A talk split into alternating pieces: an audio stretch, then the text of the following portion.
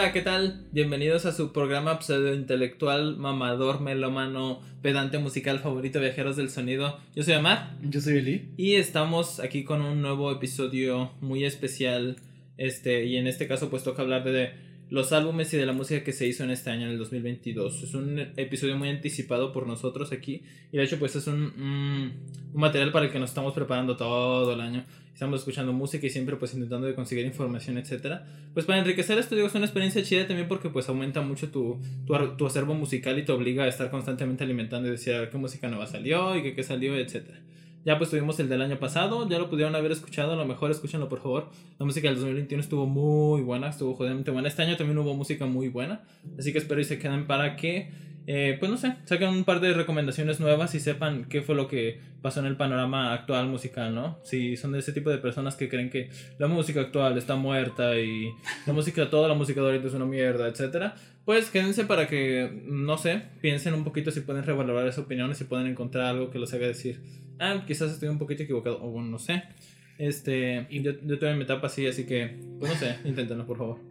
Igual en este programa, como el pasado, y para los que no lo han escuchado, vamos a hablar sobre toda la música que escuchamos. O sea, no es tanto un top completo, sino todo lo que escuchamos en el 2022, que sea del 2022 exclusivamente. Uh -huh. Y ya al final vamos a hacer un top pequeño de nuestros cinco rolas favoritas y nuestros cinco álbumes de este, Sí, ajá. De, del año. Es el, el, ejercicio que, bueno, que hacen todos los creadores de contenido de música, bueno, la mayoría que sí. intentan hablar de música actual, etcétera. Que bueno, que Hamilton no hace el suyo.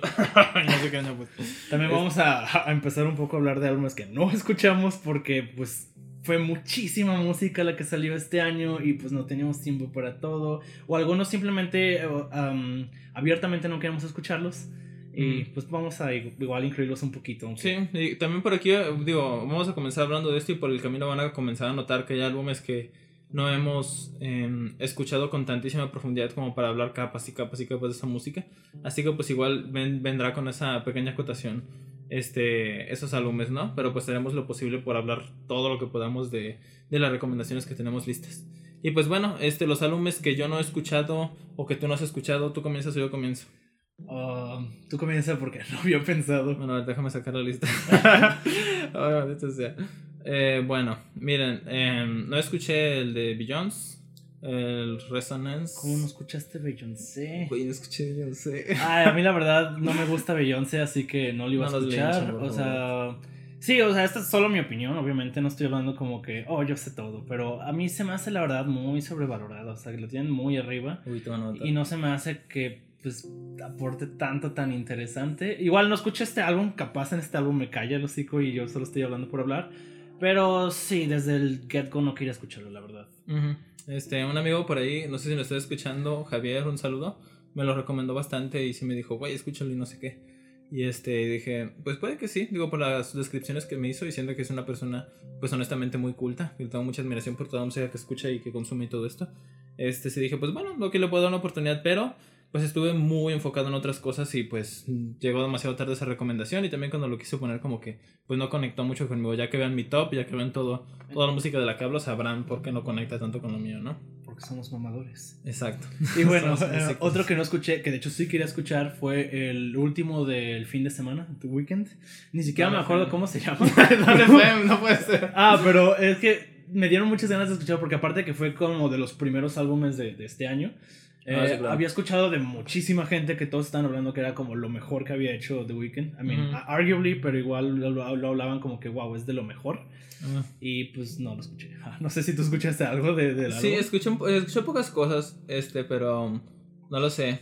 ¿No se te hace que sea, sea de lo mejor que, que según? Mm, pues es que nunca me he puesto tan al tanto de escucharlo, honestamente.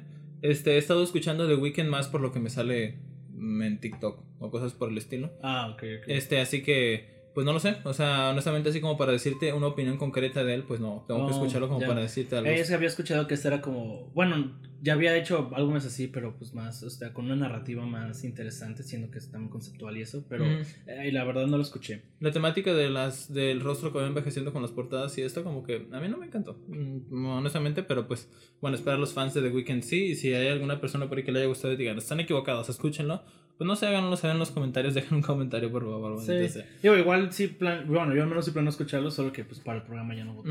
Sí, sí, sí. Eh, otro que no escuché, pero porque no quise, fue el Cowboy Tears de, de Oliver, Tree. Ay, Dios. Ah, es que la verdad no, no se me tocó para nada. O sea, sí escuché algunas rolas, no fue como que no escuché nada. Sobre todo, obviamente, pues el, el single, um, el single este de Cowboys Don't Cry. Eh, sí se llama así, ¿no? A ver. Es que, es que como sé que la rola tiene no nombre distinto al álbum, pero es este, va como de lo mismo. Y pues, ah, no sé, no, no me encantó, o sea... Yo, yo sé que muchos lo defienden diciendo que pues Oliver Tree es más como... um, por la comedia que trata de usar en El su música y así. Ajá, pero, güey, o sea, su primer álbum eh, eh, es bastante bueno, siendo incluso shitpost, o sea, no me parece una excusa. Este, pues, lo poco que escuché, también no voy a hablar como si lo hubiera escuchado completo, pues, no sé, se me hizo menos inspirado, por así decirlo, como Mm. más, más del lado de la comedia y no tanto del lado de la música, entonces, eso no me encantó. Lo que sí es que recuperó, bueno, ah, es que también el single que sacó después, el Miss You, me gustó mucho, pero lo quemaron en cortísimo en, en Horriblemente TikTok. O sea, y neta se, lo mataron como una semana. No, déjate que en TikTok, semana. el mismo Oliver Tree lo quemó, estúpido. Ah, sí, sí, visto Oh, que no estaba subiendo muchas cosas con esta Belle Delphine, ¿no? Y Ah, lo sí, ponía en todos sí. lados y era como. A mí ya como que honestamente me está, no me está encantando el, el personaje que está siguiendo, bueno, que está generando Oliver Tree. Ya como que sí, al principio era divertido, Ah, ahorita es como de que... A mí se me está haciendo un poco, y no sé, espero equivocarme, que se me está haciendo un poco lo que yo criticaba de, de Drake en, en el, en, el, en el episodio de Año Nuevo pasado, de que siento que ahorita solo está haciendo rolas para que peguen en TikTok a huevo, o sea, como que no me importa cómo suenen, quiero que peguen en TikTok. Mira. Y, y eso no, no me encanta. Mira, eh, siento que los vamos a aburrir hablando demasiado de nuestra opinión de este sujeto. o no sé, de, de los álbumes, así que yo voy a ser un poco más breve al respecto. Pues sí, Ya- Eh, creo que voy a hacer una lista, lista y voy a decir algunos comentarios para no estar aburriendo con esto. Este, Changes de King Gizzard. No me gustó. ¿Qué es eso de que nada más se, se pasaron de un, de entre dos acordes, de entre dos tonalidades que diga? yo no lo escuché. Este, mm, no, me, no me encantó, honestamente no me encantó el final. El, el final son unas escalas, Dios mío. ¿Es, es en serio lo que escuché? Bueno, lo escuché nada más una vez y dije, ¿qué?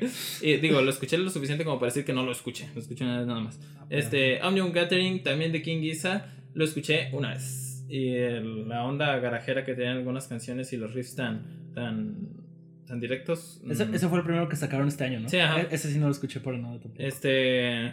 A Light for Attracting de, de Smile.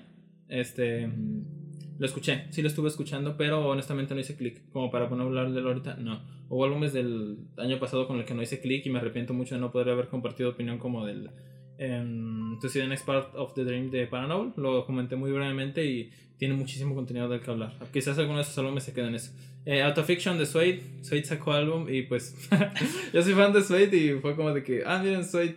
Luego lo escuché nunca lo escuché. Este, Everybody Was Beautiful de Spiritualized. También sacó álbum y tampoco lo escuché, maldita sea.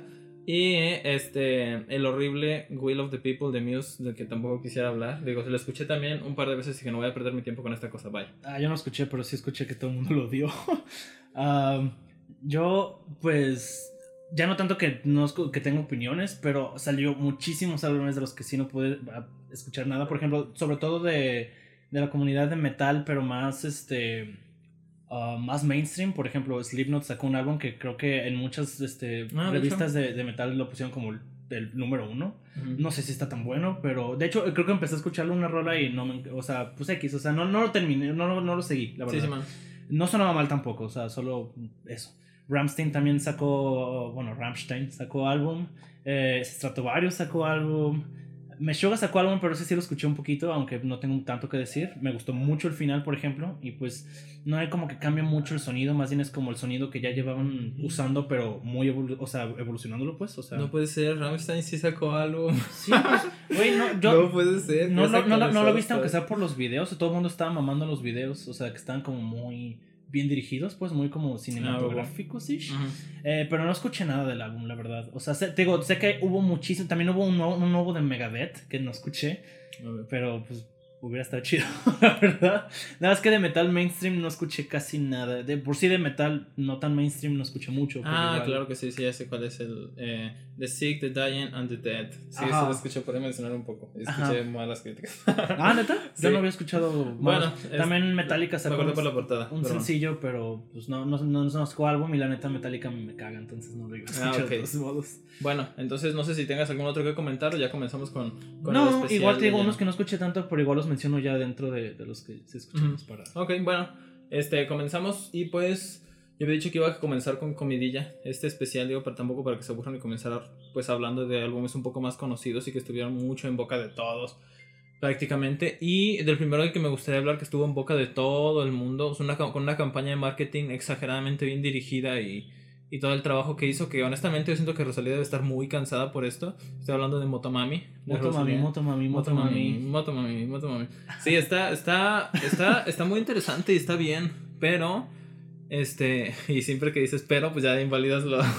Sin embargo, bueno, está muy inflado, Dios de mi Sí, es, justo lo que iba a decir. Mira, Creo que ah, mm, odio estar en medio de estas cosas porque siempre pues uno se queda en medio, pero es que tanto hay retractores que dicen como que no, así Motomami es la peor basura que ha salido, son solo ruiditos de pedos en el teclado y es eso, ¿no? y en cambio sus fans son como que no, es que no, o sea, son como igual con el mal querer de que no, es que para entender a Rosalía tienes que tener un IQ de 200 y es como no mames, güey, o sea, ninguno de los dos está bien en lo que está diciendo el chile. Me recuerda cuando decían que si no eres mujer no puedes entender a la nada. no, o sea, cosas por el estilo. De hecho, por Ay, güey, con Arca decían algo así de que si no eras este, de, la, de la comunidad LGBT no podías entender Arca. Era como, güey, no mames. O sea, Arca sacó sencillo, por cierto. Ah, sí. Este, el, el, ¿qué, te trajo? Uh, el alma que te. Que... Sí, el alma que te trajo. Este, bueno, buena, buena, canción, buena canción. Sí, pero, pero, bueno, ya sigamos hablando aquí con, de Rosalía, ¿no? Este, y no lo sé, digo, siempre la posición que muchos, bueno, que yo, que yo vi de muchos músicos, siempre, o una de dos o se iban a alabarla o se iban a odiarla muy fuerte. Sí, no había, no había intermedios con este, Exactamente. este álbum. sí, y es, digo, mismo, la, la, misma escuela de música. O sea, yo, yo llegué a escuchar algunos comentarios, algunas personas que decían, no, sí, no, que no, que etcétera.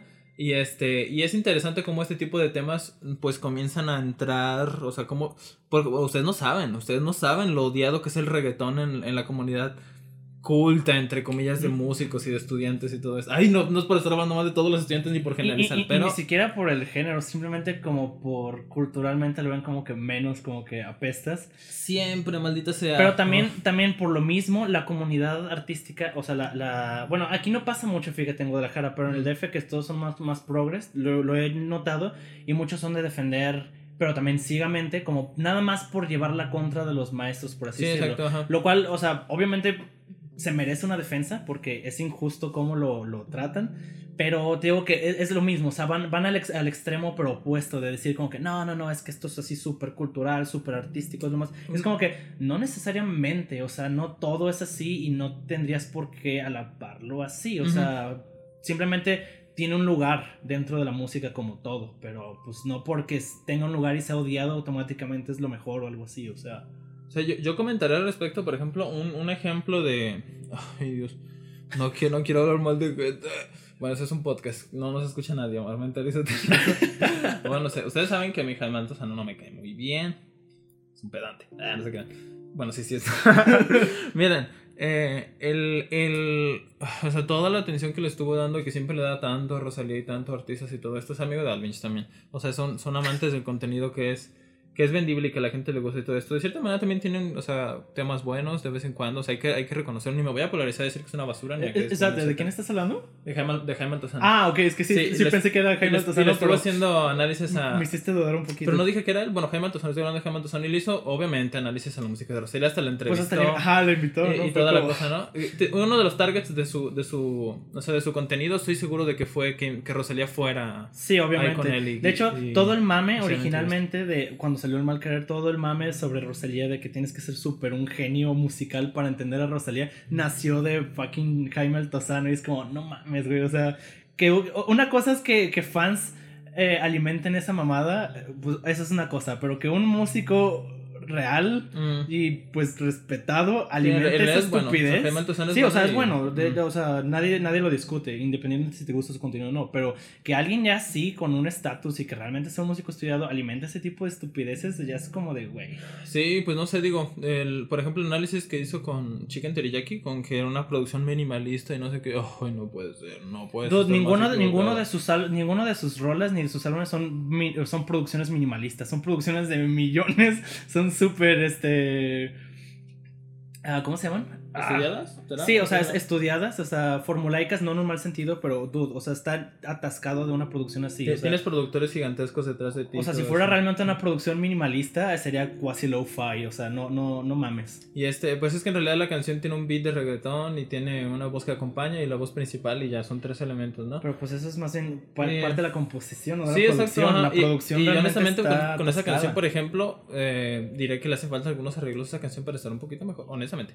Y este, algunos otros puntos del, del álbum que, por ejemplo, considero que son interesantes y que no han sido tratados con el, con a lo mejor con la atención que el, el álbum se lo merece, por así decirlo. Un ejemplo grandísimo de esto y de cómo la, mucha de la comunidad eh, musicopedante quería, estuvo descremando tanto este álbum es que salió el Motomami Más y nadie le hizo caso, maldita sea, todo el jugo experimental que tiene Rosalía, o sea, to- todo, todo el, el progreso experimental y todas las reminiscencias de Arca, por ejemplo, que tiene, que, que dicho sea de paso, Arca sacó cinco álbumes, eh, no, perdón, cuatro álbumes el año pasado con los Kicks, y la reminiscencia de su música está tan presente en la música de, de ahorita. Sí, está súper, este álbum está súper influido por Arca. Y este, y, no, y el Motomami más es más todavía y tiene contenido experimental para mucho rato y para y, ti- y tiene más cosas interesantes. De, casi, de- hecho, me daba risa álbum. porque todos esos fans que decían que no, es que no puedes entender a Motomami, así, esta, esta Rosalía es una genio y es muy experimental para ustedes. Me da risa porque, como dices, ig- ignoraron por completo el, el Motomami Plus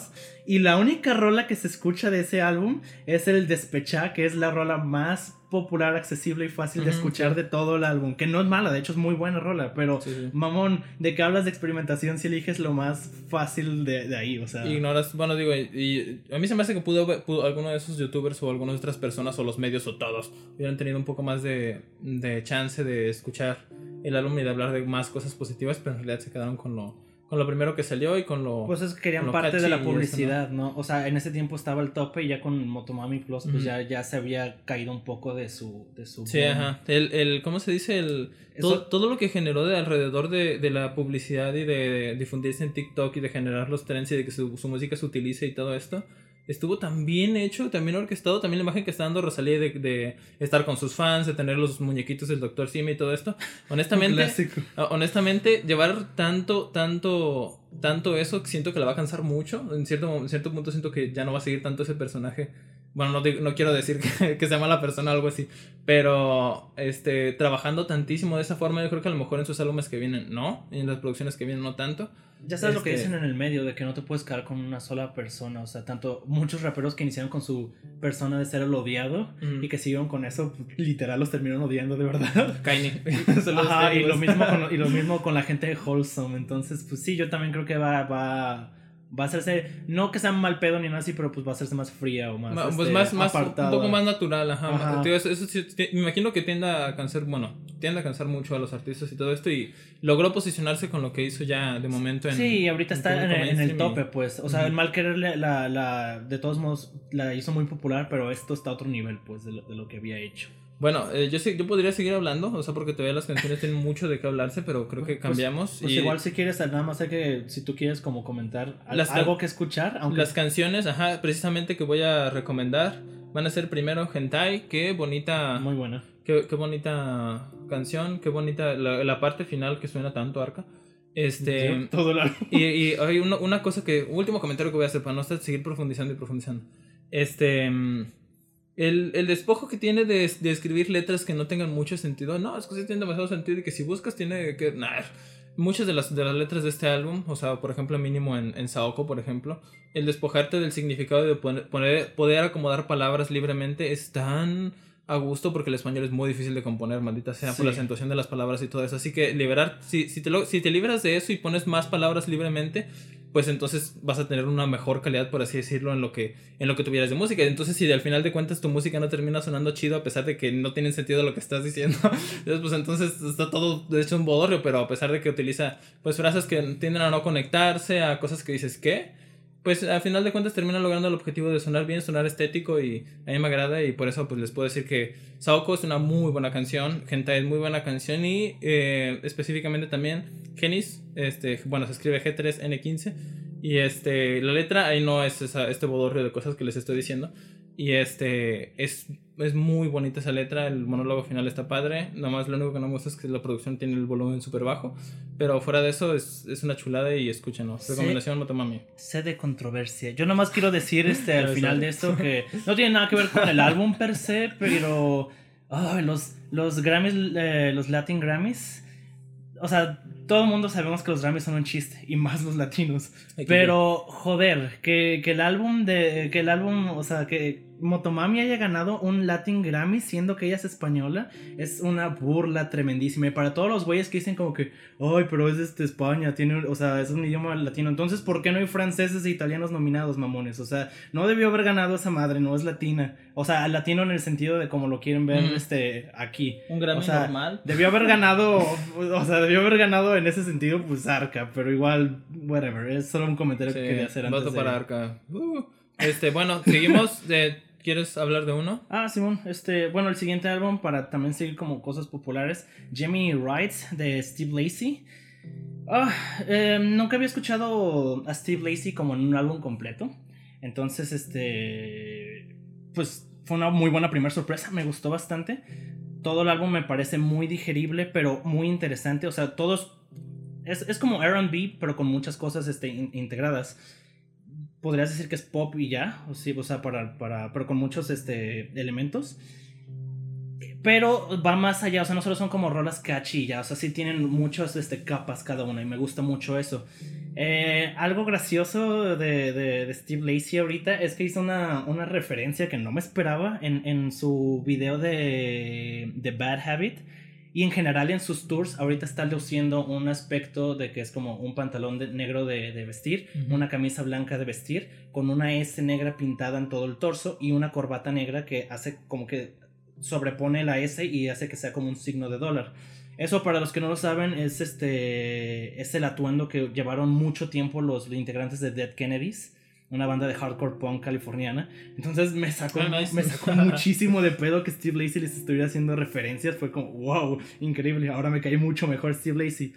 Algo hay que hablar del álbum antes de, de, decir de rolas y así. Es este que ha tenido como cierto tipo de controversia, sí, ahorita Steve Lacey, porque ha, dicho abiertamente que detesta a todos los fans nuevos que han salido, porque, por los que no saben, Bad Habit ha sido un, un hit brutal, este, brutal en, en, redes tipo TikTok. O sea, se, ganó muchos fans, pero él como lo llaman como fans falsos, que solo están ahí como por bad habit. Entonces, ya han habido muchos conciertos en los que, por ejemplo, empieza a tocar Bad Habit y, todos sus fans empiezan a grabar, o sea, bueno, los fans que están como hasta adelante empiezan a grabar y Steve Lacey se empieza a callar como en, en, en, los, en los versos y nadie se sabe la canción, nadie se sabe nada que no sea el corito ese de I wish I knew you wanted me. y, y, Steve Lacey ah, pues está, está muy abiertamente molesto por cosas así y honestamente merece mucho, al menos para mí, tiene mucho de mi respeto que se atreva en una época en la que no puedes decirle nada a los fans porque se te ponen, o sea, tú quedas como el malo, me parece de mucho respeto que como un artista serio esté molesto con una situación así al respecto de que, güey, o sea, solo, está, solo están ahí literal porque está de moda, lo cual no tiene nada malo per se, pero no mames, o sea, todo el álbum merece muchísimo la pena escuchar, incluso la misma rola Bad Habit, fuera de, de su corito, catchy y todo, es bastante buena rola de pop, tiene, como dije, muchas capas dentro de la misma rola, o sea, no termina para nada como empieza, no simplemente un formato de coro verso, coro verso, está bastante bueno. Y ya cerrando un poco, bueno, no sé si tú ibas a hablar del álbum. Mm, eh, mira, este álbum ya lo escuché en la lista. Este... A ti no te encantó, ¿verdad? No, no, en realidad lo, escuché um, en sí misma y, y, ya. O sea, y fue, fue muy poco lo que, muy poco la atención a que en realidad le puse así como para hablar. Bueno, solo para recomendar rolas entonces, uh, yo recomendaría mucho Helmet, Mercury, Bad Habit, obviamente, pero pues probablemente todo el mundo ya la escuchó y ya está harto. pero sí, sido muy buena rola. Y el final del, del álbum, eh, Give You the World, es muy buena rola, muy, muy buena rola. Me recuerda un poco como esas cosillas más, este más este funkies tranquilas de Prince. Está, ah, sí, nice. Está bastante buena esa rola. O sea, vale mucho la pena escuchar el álbum. Espero que no termine siendo algo súper detestado por toda la circulación de Bad Habit. Pero muy recomendado. Ah, nice. Yo a lo mejor con ese tema de la gente, bueno, del público poser, como le dicen, poser, este, entre comillas. Yo, con ese tema tengo, tengo pique. O sea, tengo pique desde hace mucho tiempo. ¿Quieres pero, un video? Pero vamos a hacer un debate sobre, sobre que yo no estoy de acuerdo. Yo no estoy de acuerdo. se puede debería aprovechar eso y órale, sacar dinero. ok, bueno, el artista da lo que quiera, pero este. Sí, yo, yo diría, yo, yo, yo, si yo fuera él, lo aprovecharía eso para ganar más fama o algo por el estilo. Pero si no lo quiere hacer, él está en su, en su papel de artista. Es que es lo que te iba a decir, o sea, sí entiendo, pero también entiendo el lado del artista. Por ejemplo, pues un caso súper obvio con Radiohead y Creep que es como que no, de... que no querían tocar Creep otra vez. Y pues, o sea, se entiende hasta cierto punto que, güey, siendo una banda tan diversa, tan, tan... O sea, ahorita, por ejemplo, pues Steve Lacey está como en este álbum, ¿no? Quién sabe qué más saque después. Pero estoy seguro que va a arrastrar mucho de eso del bad habit. Y, o sea, si se siente, si se va a sentir bien culero, pues, no sé, estar en tu escenario y ver que tus fans no se saben ninguna puta rola, ni siquiera por la que vienen. Sí. O sea, no mames. Pero bueno, o sea, yo, yo entiendo los dos puntos. No estoy tratando de culpar a la gente y decir que pinches posers o tienen que ser trues o mamás así. No, no, no, no me refiero a nada de eso. Ok, bueno, seguimos. Ya que hacíamos por la media hora, ya hemos hablado de dos álbumes. bueno, el ah, pero que dos álbumes. Fue, larguísimo. Bueno, este, continuamos. Este, mm, The Car, Arctic Monkeys. Oh, Dios. Miren, este, ya, ya, ya, ya he hablado un poquito de Arctic Monkeys anteriormente. este, e, este va a ser un, un, o sea, un comentario breve, incluso sobre esto. Digo, ya hablamos extensamente de dos, así que vamos con uno breve. Este, y mm, honestamente me gusta más Tranquility Base Hotel and Casino, que fue el anterior que sacaron. Y eso que lo odiaste. Sí, o sea, lo odié. y creo que es mucho decir que me gustó más, a pesar de que lo, lo recuerdo con un cariño especial, en realidad, porque también fue un, un, punto disruptivo en el cual yo comencé a dejar de escucharlos y empecé a agarrar más música. Me peleé con una persona en internet, algún día les contaré si ya lo he mencionado.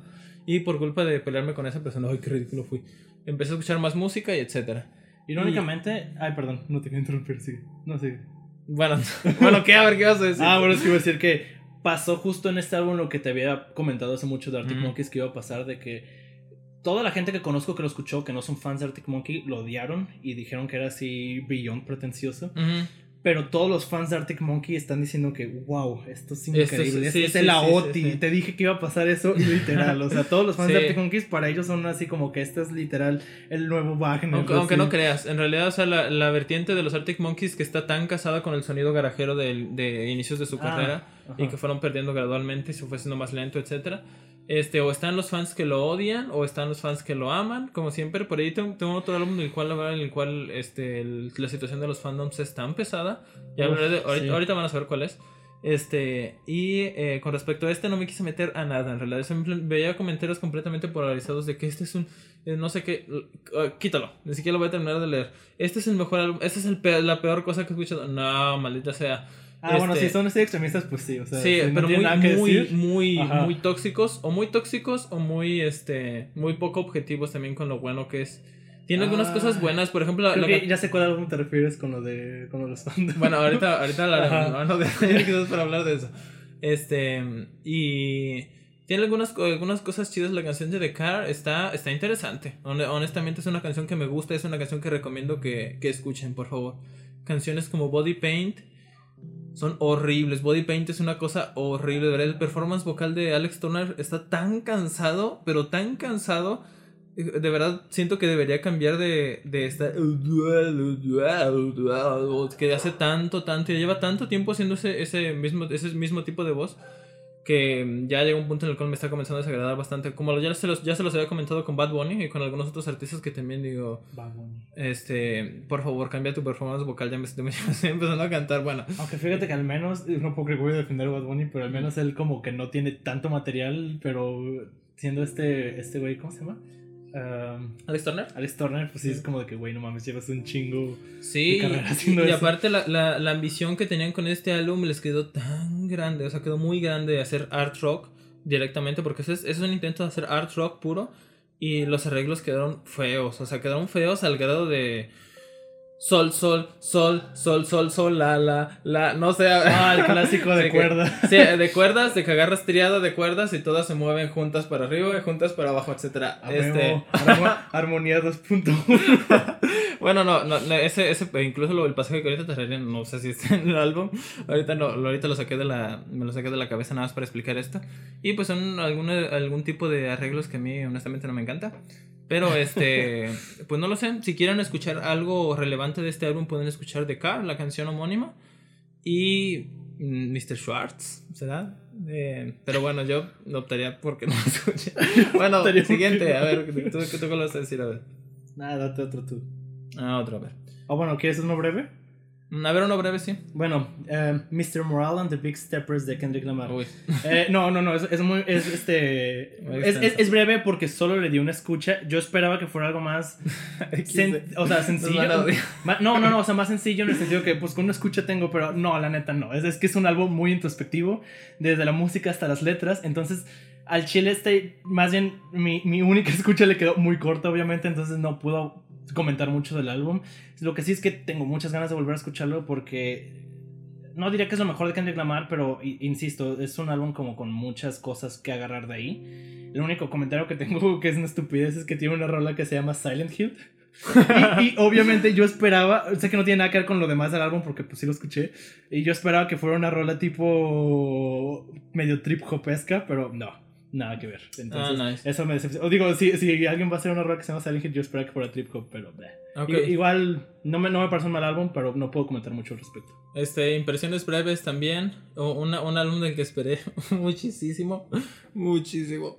Y no me gustó. No me gustó. Fue el de Bjork. El, el Ah. Fosora. Bueno, no puedo decir que, que lo odié o algo por el estilo. No, me, me quedaría muy en el, en el medio. Imagínate estar así de tonto. Mira, bueno, Bjork es, es un artista que nunca he terminado de digerir al 100%. Sí lo escucho y hay parte de su discografía que me gusta. Pero este, también es que hizo la, la falsa entrada de, de, ¿Ato- de de Atopos? Atopos, Sí, no, no, no. O sea, es que escuché esa canción y dije. ¡Qué chido, güey! Dame 20 de estas. De, de hecho, de hecho si, si, si nuestro top de rolas fuera de 10, sin pedos, yo pondría a top Sí, en claro lado. que sí, claro que sí, Buenísima, buenísima. Incluso, o sea, a lo mejor en mi top 5. De hecho, ahorita que dijiste cosas de estas, de, de- de- quería, quería que me gustara Bjork, vi muchos, muchos comentarios de gente que sacaban. O sea, obviamente eran compilaciones de tipo East Patricians y mamadas así que, que, que sacaban comentarios de, de, de otros lados, de gente que decía que. Querían, querían que les gustara Bjork, pero que nomás no les gustaba. O sea, querían que les gustara porque ellos decían que era un artista muy estéril y muy así espiritual. Y era como, no mames, güey. Pues, primero que nada, si no te gusta, no te gusta. No hay, no hay nada de vergüenza en eso. Segundo, güey, si nunca has escuchado a Bjork, empezar por Fosora es pésima idea. No Sí, mames. sí, o sí, sea, de hecho. ella tiene dos álbumes súper fáciles de entrar, que son los primeros, que era cuando ella era una artista pop de verdad, una, una popstar. Entonces empezar por Fosora es un suicidio. Yo lo escuché y está... A mí me gustó mucho, pero sí es pesado de escuchar. Sí es pesado de escuchar. De hecho, tiene muchas cosas que no tanto llega al primitivismo, pero va por ahí, o sea, con unas, este... Unos, este... em, compases irregulares. Está bastante extraño por ahí. Pero tiene muchas cosas que valen la pena. Simplemente los singles, si, incluso si quieres irte por puros singles, están muy buenos. Sí, de hecho, sí, los singles son buenos y yo por eso le subí mucho la expectativa. O sea, desde Atopos, yo dije, este, este tiene que tener unos material así, maldita sea, o sea, Ovule, tan- o- o- no sé cómo se pronuncia, ovular, bueno, o- óvulo, pero en inglés. obvio. Sí, es ¿será? obvio. no Es sé. que la neta no sé cómo se escribe, pero está muy buena. Muy buena, sí. la, la homónima. Fosora también es muy buena. Y el final me gusta muchísimo. Her Mother's House. Uf. Que creo que también tiene video. Creo que también es un single. Me gusta mucho ese final. El álbum vale la pena. Yo también vi que muchos. Bueno, hay gente que sí le gustó, pero que no estaba en sus tops. Y sí puedo entender por qué. Pero igual me pareció que valió bastante la pena. Bueno, yo le tenía más expectativas, pero pues bueno, igual si quieren escuchar algo, algo un poquito weird, eh, muy art, muy experimental, Muy artsy. eh, pónganlo, escúchanlo, está interesante. Mínimo escuchen Atopos, por favor, es muy buena, muy buena, muy buena. Este, ¿Quieres más cosas? Este. Experimentales random. No, iba a decir este como breves. A ver, Eh, el EP de Poppy Stagger. eh, no me acuerdo en qué me salió, pero es un EP súper corto, dura 11 o 14 minutos. Eh, solo tiene cuatro rolas. Este tipo de EPs para mí son como, como... mm, ¿Huele a ponche? ¿Qué? ¿Una huele a ponche? Ah, ¿No? Bueno, perdón, sigue hablando. ah, bueno, este, este tipo de pez para mí son básicamente como una forma de, de patrocinar un, un solo single, pero con otras rolitas. En este caso, pues el, el single que patrocina es Stagger, que es la última rola. Pero pues todo el EP está bastante bien. O sea, aquí sí no, no podría decir como puntos clave porque es que solo son cuatro rolas. O sea, no te toma nada de tiempo. Hay rolas que duran mucho más que todo el EP. Eh, pero bueno, hablando del single principal, Stagger, uh, está muy bueno. O sea, no es tan, no es tan este, punk, eh, rock alternativo como las primeras tres rolas. Es más este pop. alter- Bueno, sí tiene alternativo, pero es más como popero. El video está muy bueno. Es este. Es este. eh, Poppy bailando con, con un güey, pero la coreografía está muy chida. O sea, toda la iluminación de, de- del video Ujú. está muy chido. Y en general, este, la rola me, me parece que tiene un vibe muy interesante. No sé cómo describirlo exactamente, pero al menos escuchen Stagger y si les gusta la rola, pues escuchen LP porque igual no dura mucho. Vale la pena en general. Aunque, pues sí, no es tan. No es tan no es tan lleno como álbumes que ya había hecho antes eh, Poppy. Y no tendría por qué, porque es un EP. Bueno, este. seguimos con uno de los fuertes, fuertes, fuertes eh, contendientes a, a mejor álbum del año, que estoy en muchas de las listas. Estoy hablando de Dragon, New War Mountain, I Believe in You, de Big Teeth. Este, una chulada de álbum. ¿Tú no lo escuchaste? No, no, estoy seguro. Ah, es que es folkcito. y- Bueno, pa- parte de, mi, de, mi, de mis escuchas de este año se enfocaron en el folk y en el art pop. Este, notarán que estoy lleno de art pop por todos lados. Ahorita que, de hecho, bien, tú me lo dijiste, fue como, no puede ser, sí es cierto. Todo es art pop. Y este, y precisamente este fue como uno de, bueno, yo, yo diría que, no, no, uno de los primeros álbumes que yo dije, este va directito a, a mi lista de mejores álbumes. Que no era spoiler, quizás sí. Y este, la combinación que tiene de estilos, o sea, yo recuerdo la, primera vez que escuché cuando hicieron fiddle con el violín, este dije, mm, horrible, o sea, el fiddle es esa, esa, esa corriente melódica que surgió con el violín y la fusión del violín y la música country. Y este, y la primera vez que lo escuché dije, horrible. eh". Este, y con el tiempo le fue agarrando mucho cariño. En realidad, ya al final era como, ay, qué bonita rola. A ver, otra con fiddle. Ay, qué bonita. Esa también está muy bonita. Este, y no lo sé, eh, la rola homónima de Dragon New War Mountain, I Believe in You. Este es hermosísima, maldita sea. Es, es, no lo sé, es increíble la atmósfera que generan, la utilización de los instrumentos, la calidad de la voz. No puede ser, es buenísima. También la, la ¿cómo se dice? La, la canción con la que abre, con Change, es buenísima. Timescaping también, Spot Infinity también, Certainty también. o sea, la primera, la primera mitad es una chulada, la segunda es, es distinta, o sea, es, es distinta porque se pone un poquito más, más oscura de repente, un poco tétrica de repente, los experimentos sonoros que generan son interesantes. Este, Wake Me Up to Dry, por ejemplo, es, es, es tan preciosa. Dried Roses también como que regresa a esa onda folk, country.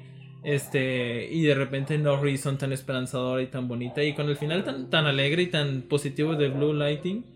Lightning eh, es, es una chulada, de verdad. Si escuchan los perros, son los perros de mis vecinos. De hecho, creo que están preparando ponche. Ahorita me llegó el olor y dije, ay, qué rico. este, y si, la, si quieren escuchar algo del álbum, escuchen Change, por favor, una chulada. Y por supuesto, encima de cualquier otra canción, Dragon, New War Mountain, I Believe in You. Por favor, escúchenlo. Una super mega recomendación de este año.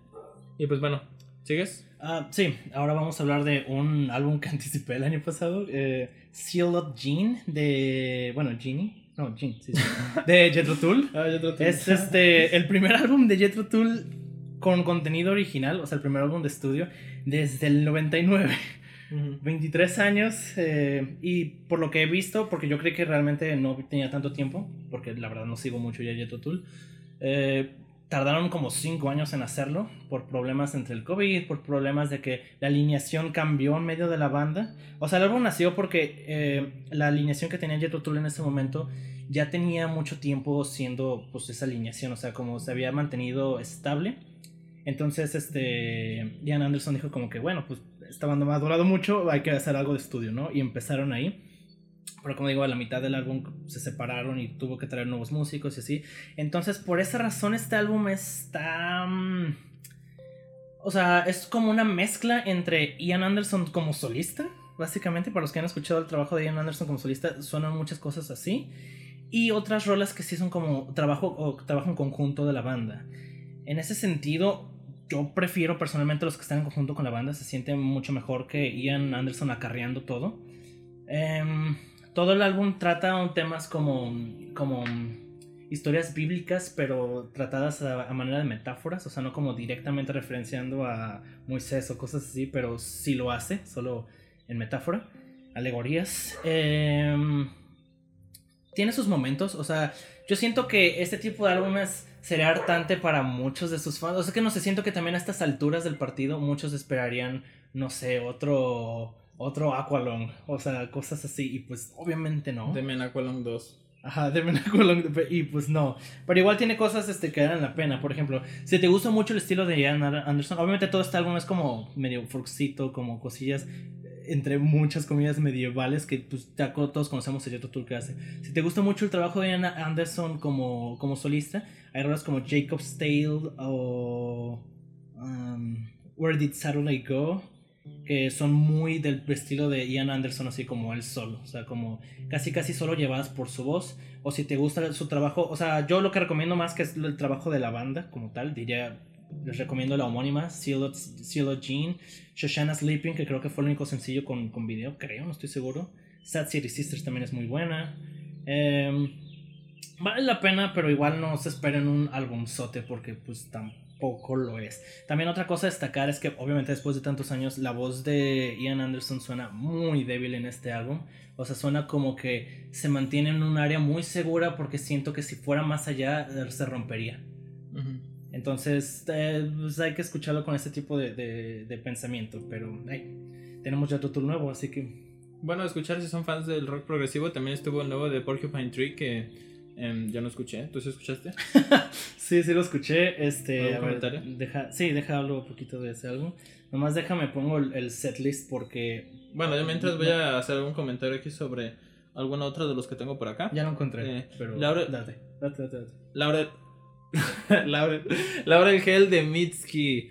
De los primeros álbumes que salió este año. Ah, se no escuché por nada, así que. Y este. No sé, Mitski ha sido tan, tan, tan ayudada por, por TikTok. Que bueno, Mitski, este, un abrazo, espero que te esté yendo muy bien. Pero este, con este, con este álbum no le fue tan bien. Eso me da como un poco de lástima. Y pues, honestamente, tampoco voy a decir que es muy bueno. Y eso que se decanta hacia los arreglos un poquito más elaborados, hacia, hacia el dark wave, hacia los sonidos oscuros. Y también la ambición que tiene con este álbum es fuerte de introspectiva y, y todo este rollo. Y y tiende a ser un poco monótono la música, honestamente. Qué mal, porque, ah, bueno, el trabajo anterior que he escuchado eh, me ha gustado bastante. estos, tiempos que lo, he, me he puesto un poco al corriente. Sí. Pero este sí no lo escuché por nada. Mm, pues es. Tiende, tiende, a ser aburrido, honestamente. Oh, Dios, no me gustaría decir eso. Tiene, tiene buenos momentos, pero. Pero se quedó un poco atrás. Y también, como que la, la expectativa que, que generó. Y también, como que la ambición que tenía quedó un poco grande, quizás para el resultado final. Pero igual yo se lo recomendaría si tienen ganas de escuchar algo ligero. Las canciones son, son fáciles de escuchar. Pueden escuchar este Love Me More, por ejemplo, es agradable, es chida. El coro me encanta. Este, pero la que más me gusta es Working for the Knife. Me encanta el, la letra, me gusta muchísimo. Los arreglitos están. Ah, esa, sí me, me habías este, Sí, te lo he enseñado. Sí, está, está, buena esa rola. Este, escúchala. Y. Mm, y ya. siguiente. Bueno, ahora sí, este, el de Porcupine Tree. Ah, por cierto, me encanta la portada de Laurel Hill. Ya, siguiente. bueno, este, el álbum de Porcupine Tree de este año se llama Closure eh, slash Continuation. Eh, para los que no saben, pues Porcupine Tree dejó de hacer música indefinidamente después de su último álbum The Incident. Muchos ni siquiera lo pelan, piensan que fue después del Fear of a Blank Planet, pero bueno.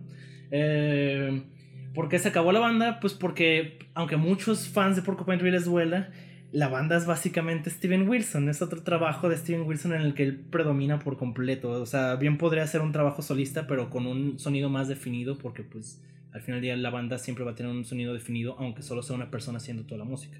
No sería lo mismo un álbum de Nine Inch Nails que uno de Trent Reznor solista, pese a que Trent Reznor hace todo Nine Inch Nails, por poner un ejemplo. En este caso, este, pues Steven Wilson se concentró más en su trabajo solista y pues mandó a la fregada por Copain Tree. Qué sorpresa para todos los fans de Porcupine Tree cuando anunció que iba a haber un nuevo álbum de Porcupine Tree. yo vi entre mucha gente emocionada y entre mucha gente con muchas dudas, porque obviamente todos tenían miedo de que se convirtiera en otro álbum de Steven Wilson, que para pues, los que no saben, ahorita es bastante odiado por su mismo fandom mi comunidad, porque ha estado haciendo ah, álbumes más pop, más cosas, pues sí, pop, no diría que comerciales, porque realmente eso no es comercial de ningún mundo, pero pues bueno, la gente que escucha rock y metal progresivo es muy, muy, este cuadrada en su pensamiento. Pero bueno, este álbum, ¿qué opina de este álbum? Em, bueno, eh, a mí me gustó bastantito. No es, no, es, definitivamente su mejor álbum, pero no es su peor álbum. O sea, para la gente que esperaba otro Fear of a Blank Planet, no mames, la neta. Otro Deadwig, obviamente no iba a pasar algo así ni de pedo. Pero es mucho mejor que el último álbum que sacaron de Incident. Este eh, Incident se me hizo como que trataban de hacer como de que cualquier cosa solo para sacar un álbum y este sí se siente más como de que teníamos ganas de sacar un álbum. algo, algo que a mí me preocupaba de este álbum es que habían anunciado que solo iban a ser tres, este, su tecladista, su baterista, que es este Gavin Harrison, y, pues Steven Wilson. Teniendo en cuenta que uno de sus sonidos más destacables, o sea, más como reconocibles, era el bajo de, de Colin Edwin, a mí me preocupó y sí me quedé como, verga, espero que no, no afecte mucho el sonido. También me sorprendió que no trajeran a su guitarrista rítmico, que normalmente solo estaba en, en, en, conciertos, o sea, en, presentaciones en vivo, porque pues aparte de que es como una guitarra rítmica y una otra segunda voz, pues le daba muchísimo más a la banda. Entonces yo venía muy preocupado por este tipo de cosas, pero la verdad es que no está nada mal. Empieza con Harridan, por ejemplo, que empieza o sea, Harridan empieza con un riff de bajo que no suena para nada a lo viejo de Porcupine Tree. O sea, sí suena más como toca el bajo normalmente Steven Wilson. Entonces se nota que él cubrió todo eso. Pero de vuelta, suena a Porcupine Tree, no suena ajeno, suena bastante bien. Yo recomendaría de este álbum Harridan Rat's Return y mi personal favorita Chimera's Wreck, que es este, la rola más larga del álbum, si mal no recuerdo. Y suena súper a lo que eran, o sea, como ese rock progresivo lleno de capas, lleno de, partes incluso. De vuelta, para los que esperan otro Fear of a Long Planet, no mames, no, pero igual, no es para nada super álbum, está bastante bien y esto solo me hace pensar y, querer ver como qué más pueden sacar a estas alturas del partido. Mm, bueno, ok, digo, para los fans una vez más del rock progresivo, este, échenle un ojo por favor, yo a lo mejor me quedaría un poquito más con lo de lo del año pasado de Steven Wilson con Future Bites. De hecho, yo también, actually, pero pues ya sabes que los fans odian su etapa pop y quieren puro rockcito. bueno, adelante. Este, en lo que le iba al baño. sí, porque aquí acordamos que en este especial, si necesitamos ir al baño o ir por agua o algo así, pues nos íbamos a dar la libertad porque el del año pasado estuvimos hable y hable y hable y honestamente yo estaba muy cansado al final se me terminó el agua y estaba que me picaba la garganta horrible necesitaba algo que se toma y toma en un momento también voy a ir al baño. Y pues bueno así que pues para lograr soportar la duración de este de este especial porque pues sí apunta para ser largo y nos llevamos de la mitad con esos 47 minutos. Bien yo sigo con Once Twice Melody de Beach House Ah, una de las, de las elecciones de muchos como de los mejores álbumes de este año y se me hace muy atinado que esté en realidad en los tops. Eh, siempre que Beach House saca algo de música está colándose, bueno, por lo menos en lo último que ha sacado está colándose este en los tops siempre de fin de año. Y honestamente, yo sigo pensando que no han podido superar Bloom, que es para mí el álbum favorito, mi álbum favorito de Beach House. Espero que alguno de ustedes también comparta mi opinión. Y este, algún, algún día también espero hacer un especial aquí en, en Viajeros del Sonido. Y Dios mío, este es muy bueno. Escúchenlo, por favor. Este, eh, obviamente, qué bueno que no siguen la misma dirección y obviamente buscan la personalidad de la, de, de la banda y de su sonido y todo esto. Pero eh, siento que se queda un poco corto en algunas canciones y en algunas partes que pues tienden a sonar no muy de relleno, quiero decirlo. ¿Cuál álbum? Pero One Twice Melody. No, no, hay algunas canciones que no terminan sonando full relleno, pero el álbum podría sonar mejor si no estuviera. Porque toman en cuenta de que es un álbum doble. Así que esto tiene 18 canciones en total. Está larguísimo de escuchar. Créanme que una de las cosas que no me gusta de este álbum es lo jodidamente pesado de escuchar que es. No, ni una sola vez lo pude escuchar en una sola sentada puesta, se podría decir. ¿Por qué? Porque en realidad es melancolía tras melancolía, tras arreglos etéreos, tras coros, versos. tras melancolía. ya hay un punto en el que digo, ya, ya estuvo bueno, en realidad quiero otra cosa. Me, me, agrada cuando, por ejemplo, en, en Bloom, lo voy a volver a comparar con Bloom, tiene los, los momentos en los cuales tiene partes melódicas felices y que simplemente no van, no van a, a, decir una vez más que el amor duele y que, bueno, también aquí tienen algunas canciones así, pero no siento que estén al nivel, por ejemplo, de lo que lograron en Bloom. Este, y pues bueno, esto, esto, este, este lo fueron sacando en cuatro partes. De hecho, el año pasado hablamos de este álbum. Es el único álbum que aparece dos veces en los especiales. ¿Por qué? Porque yo en realidad no, no, entendía qué era lo que estaban haciendo. Pues porque ya tenían las ocho canciones en principio. Dije, pues ahí está el álbum, ya. No, pues no. Seguía, seguía el capítulo 3 y después seguía el capítulo 4. Y este, pues se podrán imaginar que pues eran más canciones y más contenido y todo esto. Beach House también se está autoproduciendo ellos mismos. Y mm, yo a veces, bueno, no sé, a mí no me encanta. A veces cuando eso ocurre dicen, ay, qué bueno, significa que son unos musicazos y no sé cuánto. Pero a veces eso tiende a estancar un poquito el sonido y a generar. Eso depende mucho. De hecho, para los que no sepan, dentro de la industria musical, por algo la gente tiene productores. No es tanto de que, ah, es que el músico no es tan bueno para hacer sus decisiones así. Pero es que para los que nunca han compuesto, ni grabado, ni hecho nada así te tiendes a estancar mucho en el sonido, te vicias mucho con lo que tú mismo estás componiendo, entonces ya no puedes ver más allá y ahí es donde entra un productor, alguien que está como fresco de lo que estás de lo que estás haciendo y te puede decir ideas no estancadas porque créanme, cuando estás componiendo algo y lo estás escuchando una y otra y otra y otra vez, te quedas bien sordo o después, o sea, no, no te da para cambiar más. Y en, en, ciertos puntos el sonido de Beach House se tiende a condensar tanto, pero tanto de verdad en, en esas partes melancólicas, y siendo por ejemplo que llega The Bells hasta el capítulo 4, hasta el último. El, bueno, ahorita les explicaré la de los capítulos.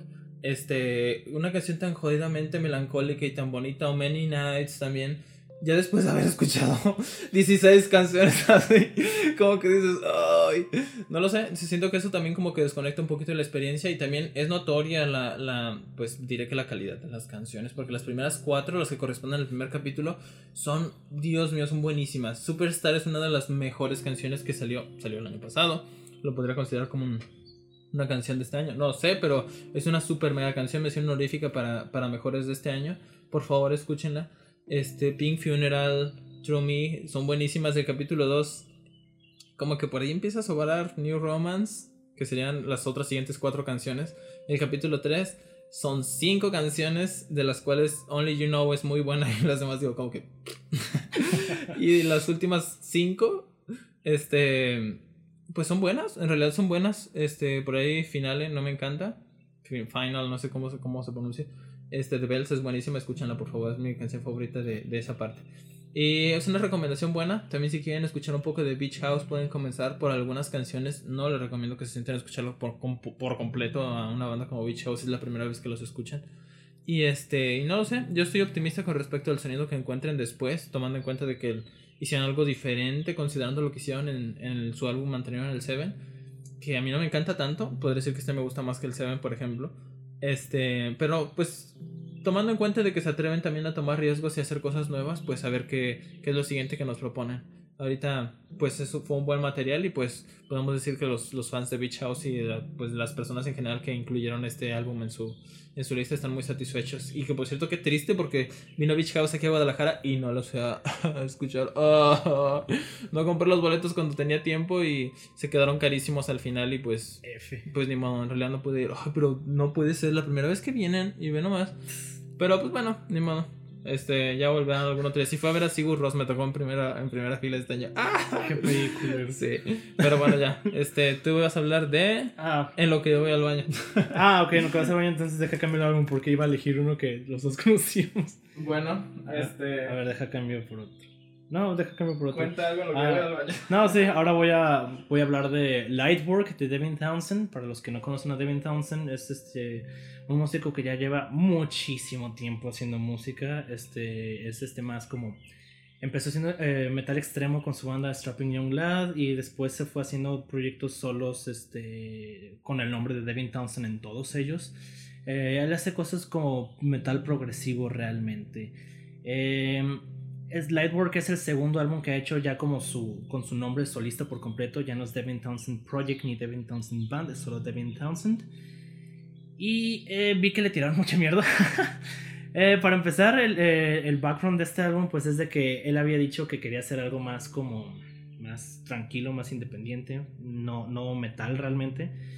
Y como ya les había dicho en el Porcupine Tree, los fans de este tipo de música suelen ser muy cerrados, entonces si no es metal, si no es lo que esperan, es este automáticamente, ah, qué asco.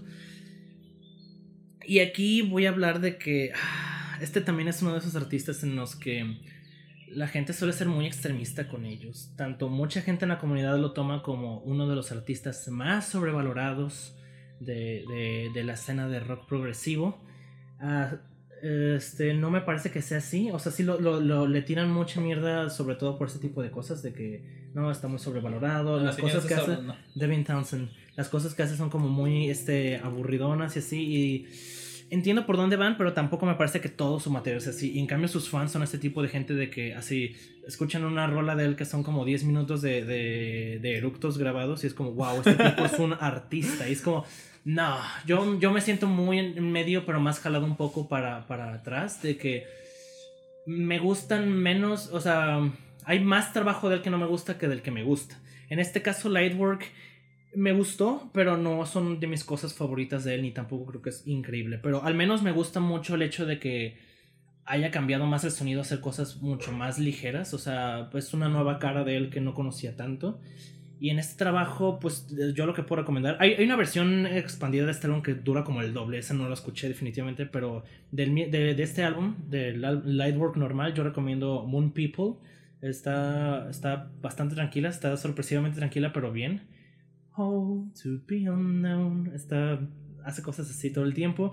Tiene rolas como Heartbreaker, que ya son más, este, más rudas, pero de vuelta sin llegar a lo rudo que era antes. Y mi favorita de este. Ah, bueno, Children of God también es muy buena, que es con la que cierra. Muy, muy buena. Pero mi favorita de este álbum y la que yo recomendaría más si quieren escuchar pues el álbum es Dimensions. Dimensions es muy dinámica.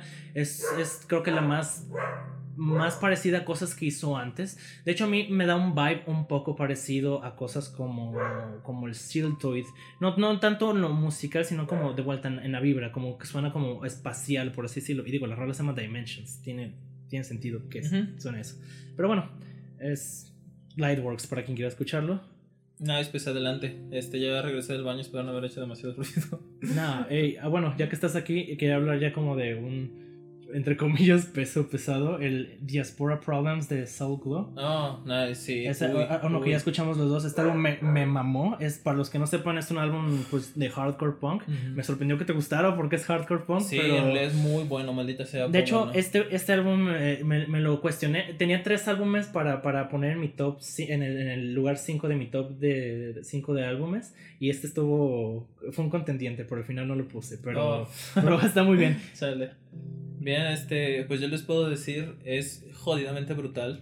Este, por aquí encuentro, bueno, precisamente hablando de quizás alguna cosa negativa, es este, que tú escuchas toda esa vibra tan brutal y todo el movimiento que tiene la voz y todo esto, y de repente te encuentras con que tiene alguna estructura a veces formulada de coro, verso, etcétera, y recoge cuando Dead Grips hizo eso y se empezó a salir un poquito del caos que a veces tienden a hacer de no estructurarse tanto en, en fórmulas tan, tan específicas.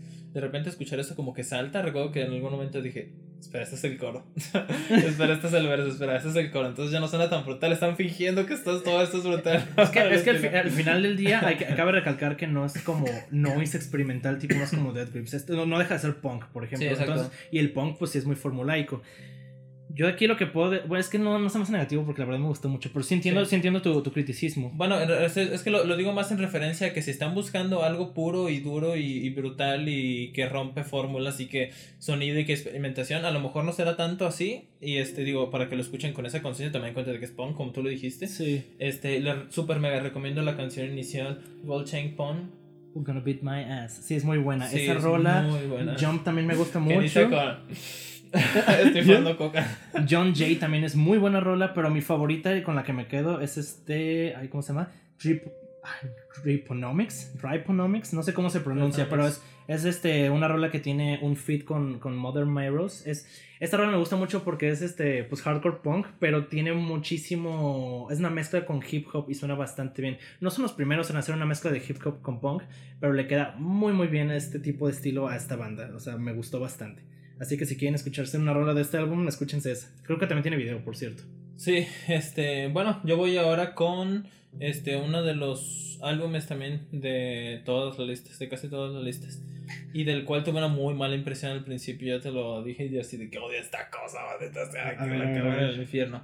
Sí, voy a hablar de, de todas las flores de Nordella Furcada que no quisiste Ah, claro, no, no, no, no. Sí, este, miren, yo honestamente voy a comenzar, a lo mejor sonará pues como que me estoy saliendo demasiado del tema, pero este, bueno, voy a comenzar hablando de un, un tema que yo tengo muy pendiente con todo esto de la música latina y el folclore mexicano y todo esto.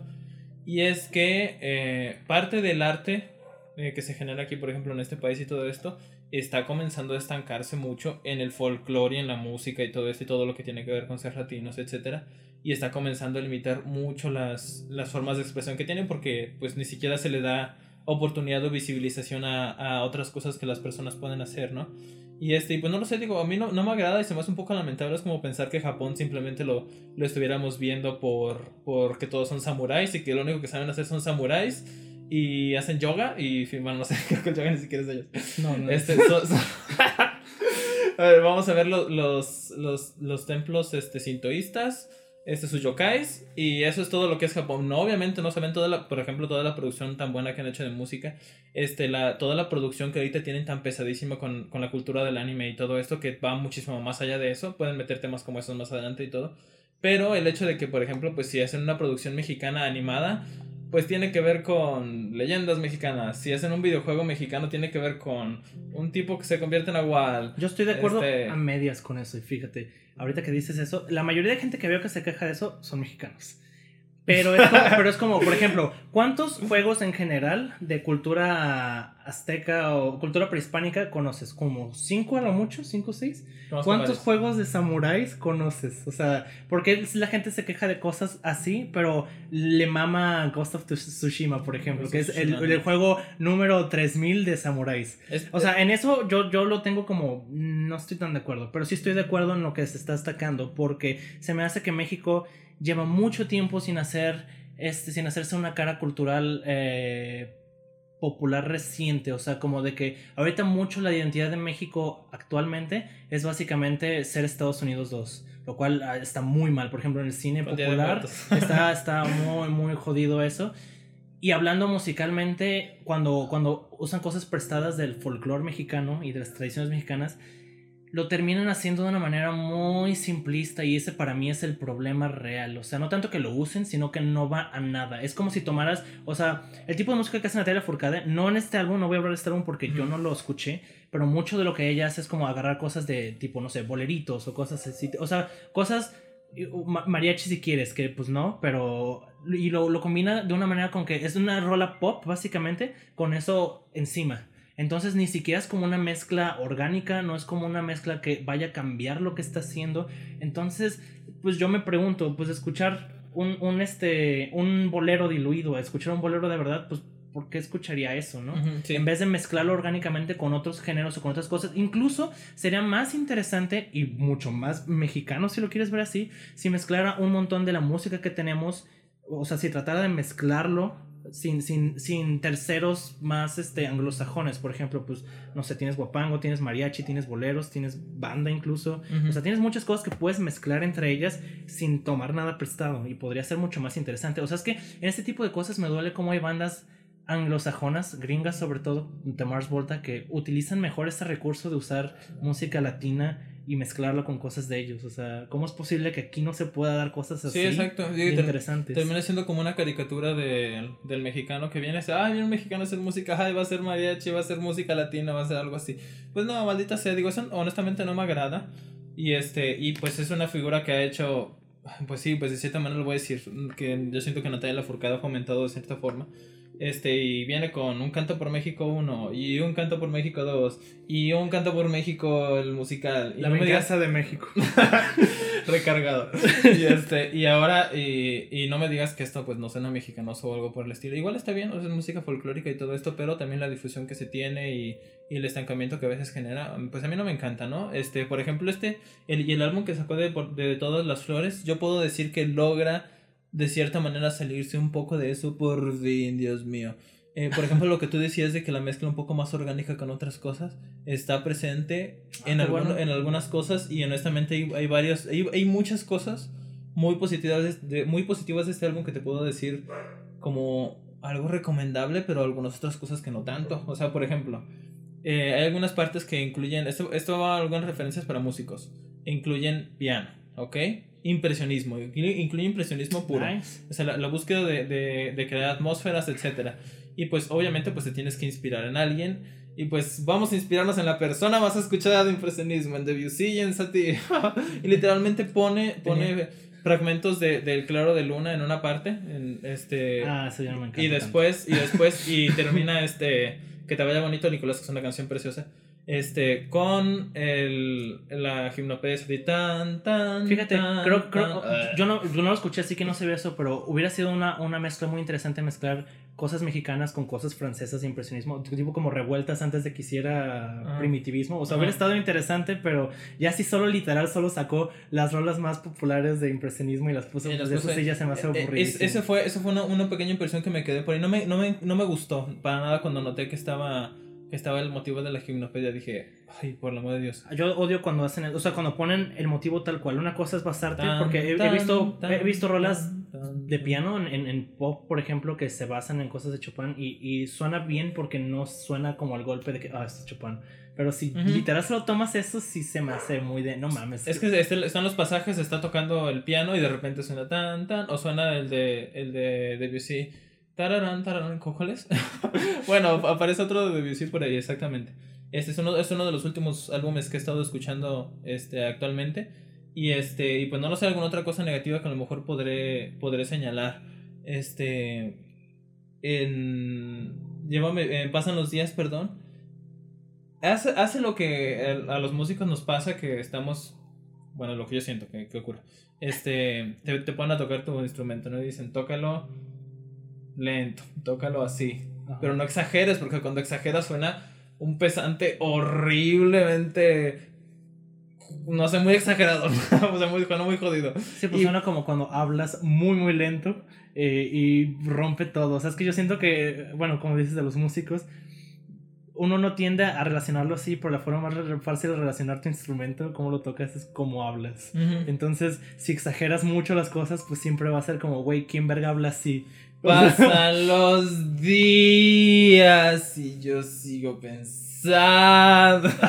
Exacto, Es, ¿sabes? es exageradamente pesante al grado de que si, si yo estuviera tocando ese instrumento, mi maestro me diría, acabas de arruinarlo por, por exagerarlo tan fuerte. En la exageración también puedes encontrar estilo, ¿no? Digo, ya hablé de Squid el, el año pasado con el estilo que encontraron exagerando su performance vocal, pero esto no me gustó. Esto no, honestamente no me gustó ni poquito, por ejemplo, esa parte, no es, no es todo, por ejemplo, esa parte, o por ejemplo en, en Muerte, tan enigmática.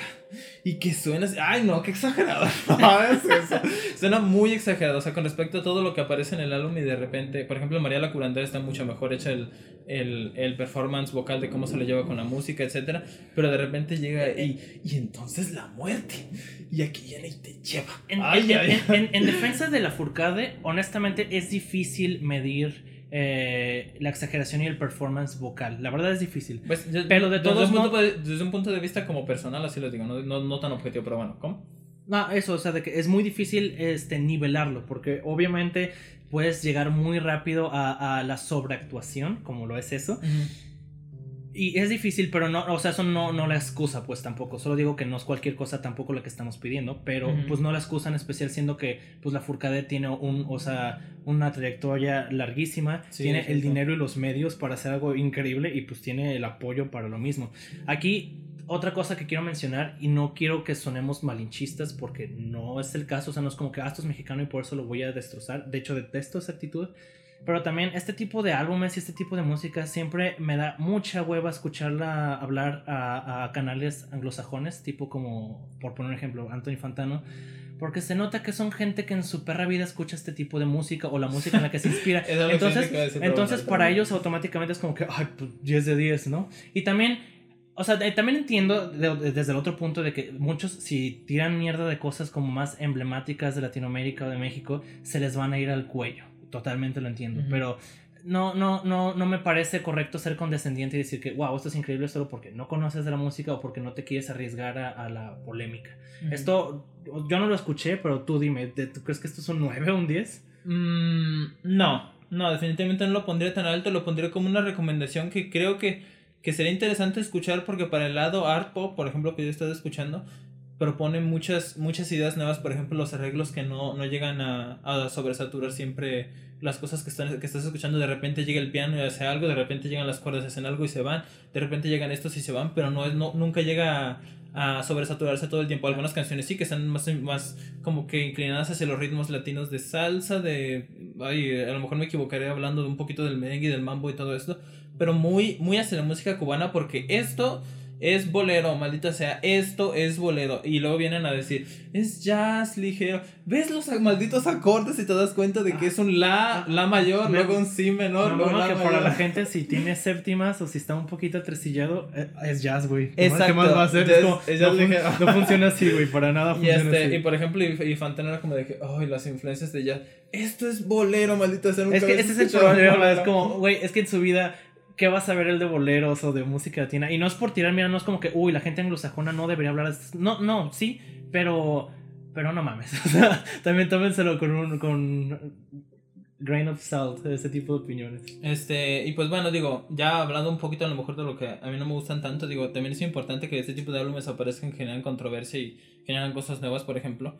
Eh, hablando de lo positivo que tiene, como lo mencionaba sobre los arreglos, el performance vocal que en algunos, en algunos momentos me llega a gustar bastante, me llega, por ejemplo, en, en Vine Solita, me encanta cómo inicia, porque para empezar inicia con un arreglo hermosísimo de cuerdas, súper enigmático, que me da tristeza que no utilice más, más adelante en, en, en, el, en el álbum, sí, pues sí, por así decirlo, a lo largo de la música y de las intervenciones y todo esto. Y la exclamación inicial de... ¡Ah, este mundo. Bueno, muy, muy desafinado. Suena tan ranchero, me recuerda por completo a, la música ranchera que ponen mis papás en Amanecer Ranchero de Fórmula Melódica por las mañanas. Ay, cómo odiaba que pasaran esa Tremenda publicidad. Y este, patrocinanos Fórmula Melódica. y este. Y se me hace muy chido porque pues comenzar a integrar elementos que a lo mejor están tan dispares y tan lejos como el performance vocal de una ranchera, por así decirlo. Este suena tanta Ah, en la sierra, morena ah, Suena un poquito eso y después lo abandona y continúa como que enriquece más el acervo que hay con, con este tema y se me hace chido porque pues podrían venir cosas a ah, futuro. Sí, tener este, capas vocales con eso. Que... Sí, ajá, digo, y eh, añade más acervo porque pues de cierta manera algunas de las cosas que también salieron de art pop, yo siento que están un poquito, ya están comenzando a saturarse un poco. Por ejemplo, escuchen el, el álbum de Waste Blood, del cual también me gustaría hablar este, que pues también como que se quedó un poquito corto porque decían, ¿y ahora qué hacemos con el arte sí, ya como que topaste pared y ahora es como de que, es, que es que siento que es un, un, género que se está saturando, o sea, pues se saturó mucho en estos mm, últimos años. O sea, todo el mundo ya está, hasta la gente que no hace art pop es como que, hey, güey, hay que hacer un álbum de Arctic Monkeys y no lo van a saber. y, este, y no sé, digo, este pone tanto, tantos elementos sobre la mesa y tantas cosas que dices ok, pues es interesante y se me haría chido que a futuro también algunas, alguna, algo de la música, pues a futuro pueda salir un poco más de México, por ejemplo, que genera más visibilización y qué chido, o sea, porque ver un álbum en español, o sea, que ya aparezca en las listas, pues es mucha cosa, o sea, en realidad, para aparecer en los primeros, fue el número uno de Anthony Fantano de, de, de este año, a lo mejor no estoy de acuerdo, obviamente, ¿no? Pero, este... Pero siempre es bueno ver algo de México. Sí, exacto. En listas, y por cierto, hace poco estaba cantando Muerte con David Byrne. Ah, no manches, ah, nice. creo, que, le está yendo muy bien. Qué chido. Honestamente, si viniera por aquí a Guadalajara o algo y tuviera la oportunidad de verla, iría a ver. Este, quizás esté al tanto de su música. Este, pero pues no sé. Sí, o sea, de, vuelta un comentario sobre eso para que no piensen que somos malinchistas. O sea, al contrario, yo, yo creo que soy exigente porque pues realmente espero mucho de, del arte de aquí. Y pues lo espero para bien. O sea, no, no que si algo está no tan bueno o así que se pudra, sino como que, güey, ojalá pues tomen notas y el siguiente trabajo sea mucho mejor. O sea, sí. Aunque seamos dos alumnos de universidad, simplemente aquí hablando que quizás nadie nos escuche. yo también estoy haciendo mis canciones así para que me digan qué opinan. Voy a estar subiendo más. Para seguir con, con el mood latino-ish, eh, ahora The Mars Volta, otro controversial. El álbum homónimo de The Mars Volta después de siglos sin haber sacado un álbum. Bueno, más bien después de un hiatus porque ya se habían separado realmente. 2. Frases de mis dos. Ay, mira, aquí, aquí voy a hablar claro. O sea, ah, vamos, vamos a hablar del elefante en la habitación. No es, no es un 10 de 10, no es su mejor álbum ni, ni de pedo para nada. Pero aquí hay dos tipos de situaciones. Uno, los que se quejaron de que el álbum no es básicamente de Luz Comatorium 2, que no es Francis the Mute 2, y esa gente que quería eso, no mames, no mames, o sea, ni siquiera sus últimos dos álbumes antes de que se separaran eran eso. El Octahedron y el, y el este, Nocturnicate no tenían ya nada que ver con su sonido de antes. Entonces los que esperaban eso, neta, no mamen. Al chile no mamen. Y luego están los otros que se les hace como que, ah, esto es muy diferente a su estilo, que ya desde ahí me parece que pues nunca escuchaste de Mars Volta, porque de vuelta esos dos álbumes antes de este ya no sonaban para, para nada de ellos. Y aparte se me hacen súper hipócritas, porque también, para los que no saben, Mars Volta tienen mucho, o sea, Omar Rodríguez López y, Cedric Bixley Zavala tienen muchas bandas juntas, entre ellos su primera que fue At the Driving, que también tuvieron un hiatus larguísimo y volvieron hace unos años con otro álbum. Y la gente se quejó de que ese álbum sonaba muy parecido a su álbum pasado de esa banda, diciendo como que, ah, pues volvieron, pero ya no tiene nada nuevo, no tiene la misma energía y la fregada, y es como, va. Y ahora regresa de Mars Volta con un álbum con un sonido que jamás habían tenido en la banda, y ahora todos se están quejando de que, güey, es que no suena de Mars Volta, ¿dónde están mis riffs atonales? ¿Dónde está mi guitarra súper.? No mames.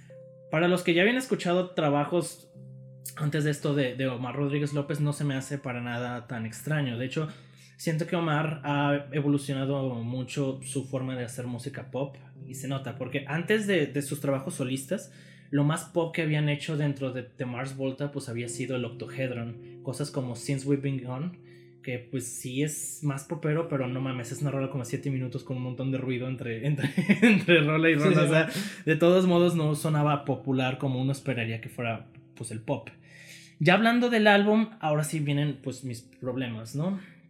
Primero que nada, y este no es un problema muy grande para mí, la producción. Siento que la producción no es tan dinámica como me esperaría. Este, este álbum lo, produjo obviamente Omar Rodríguez López, que pues ya a estas alturas tiene una experiencia increíble con el álbum.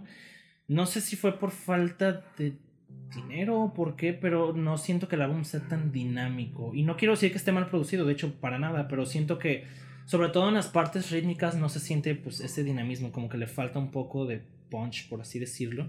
Y también en algunas cosas, sobre todo en las, en las partes, pues sí, percutivas y de piano, que son como lo más latino que tiene el álbum, se sienten un poco muy por, muy por fondo, en vez de que estén más incluidas. Pero bueno, eso solo por el lado, por el lado de la producción, que igual yo no soy un nerd de la producción, tal vez me equivoco en lo que estoy diciendo, pero mm. eso es lo que yo noté.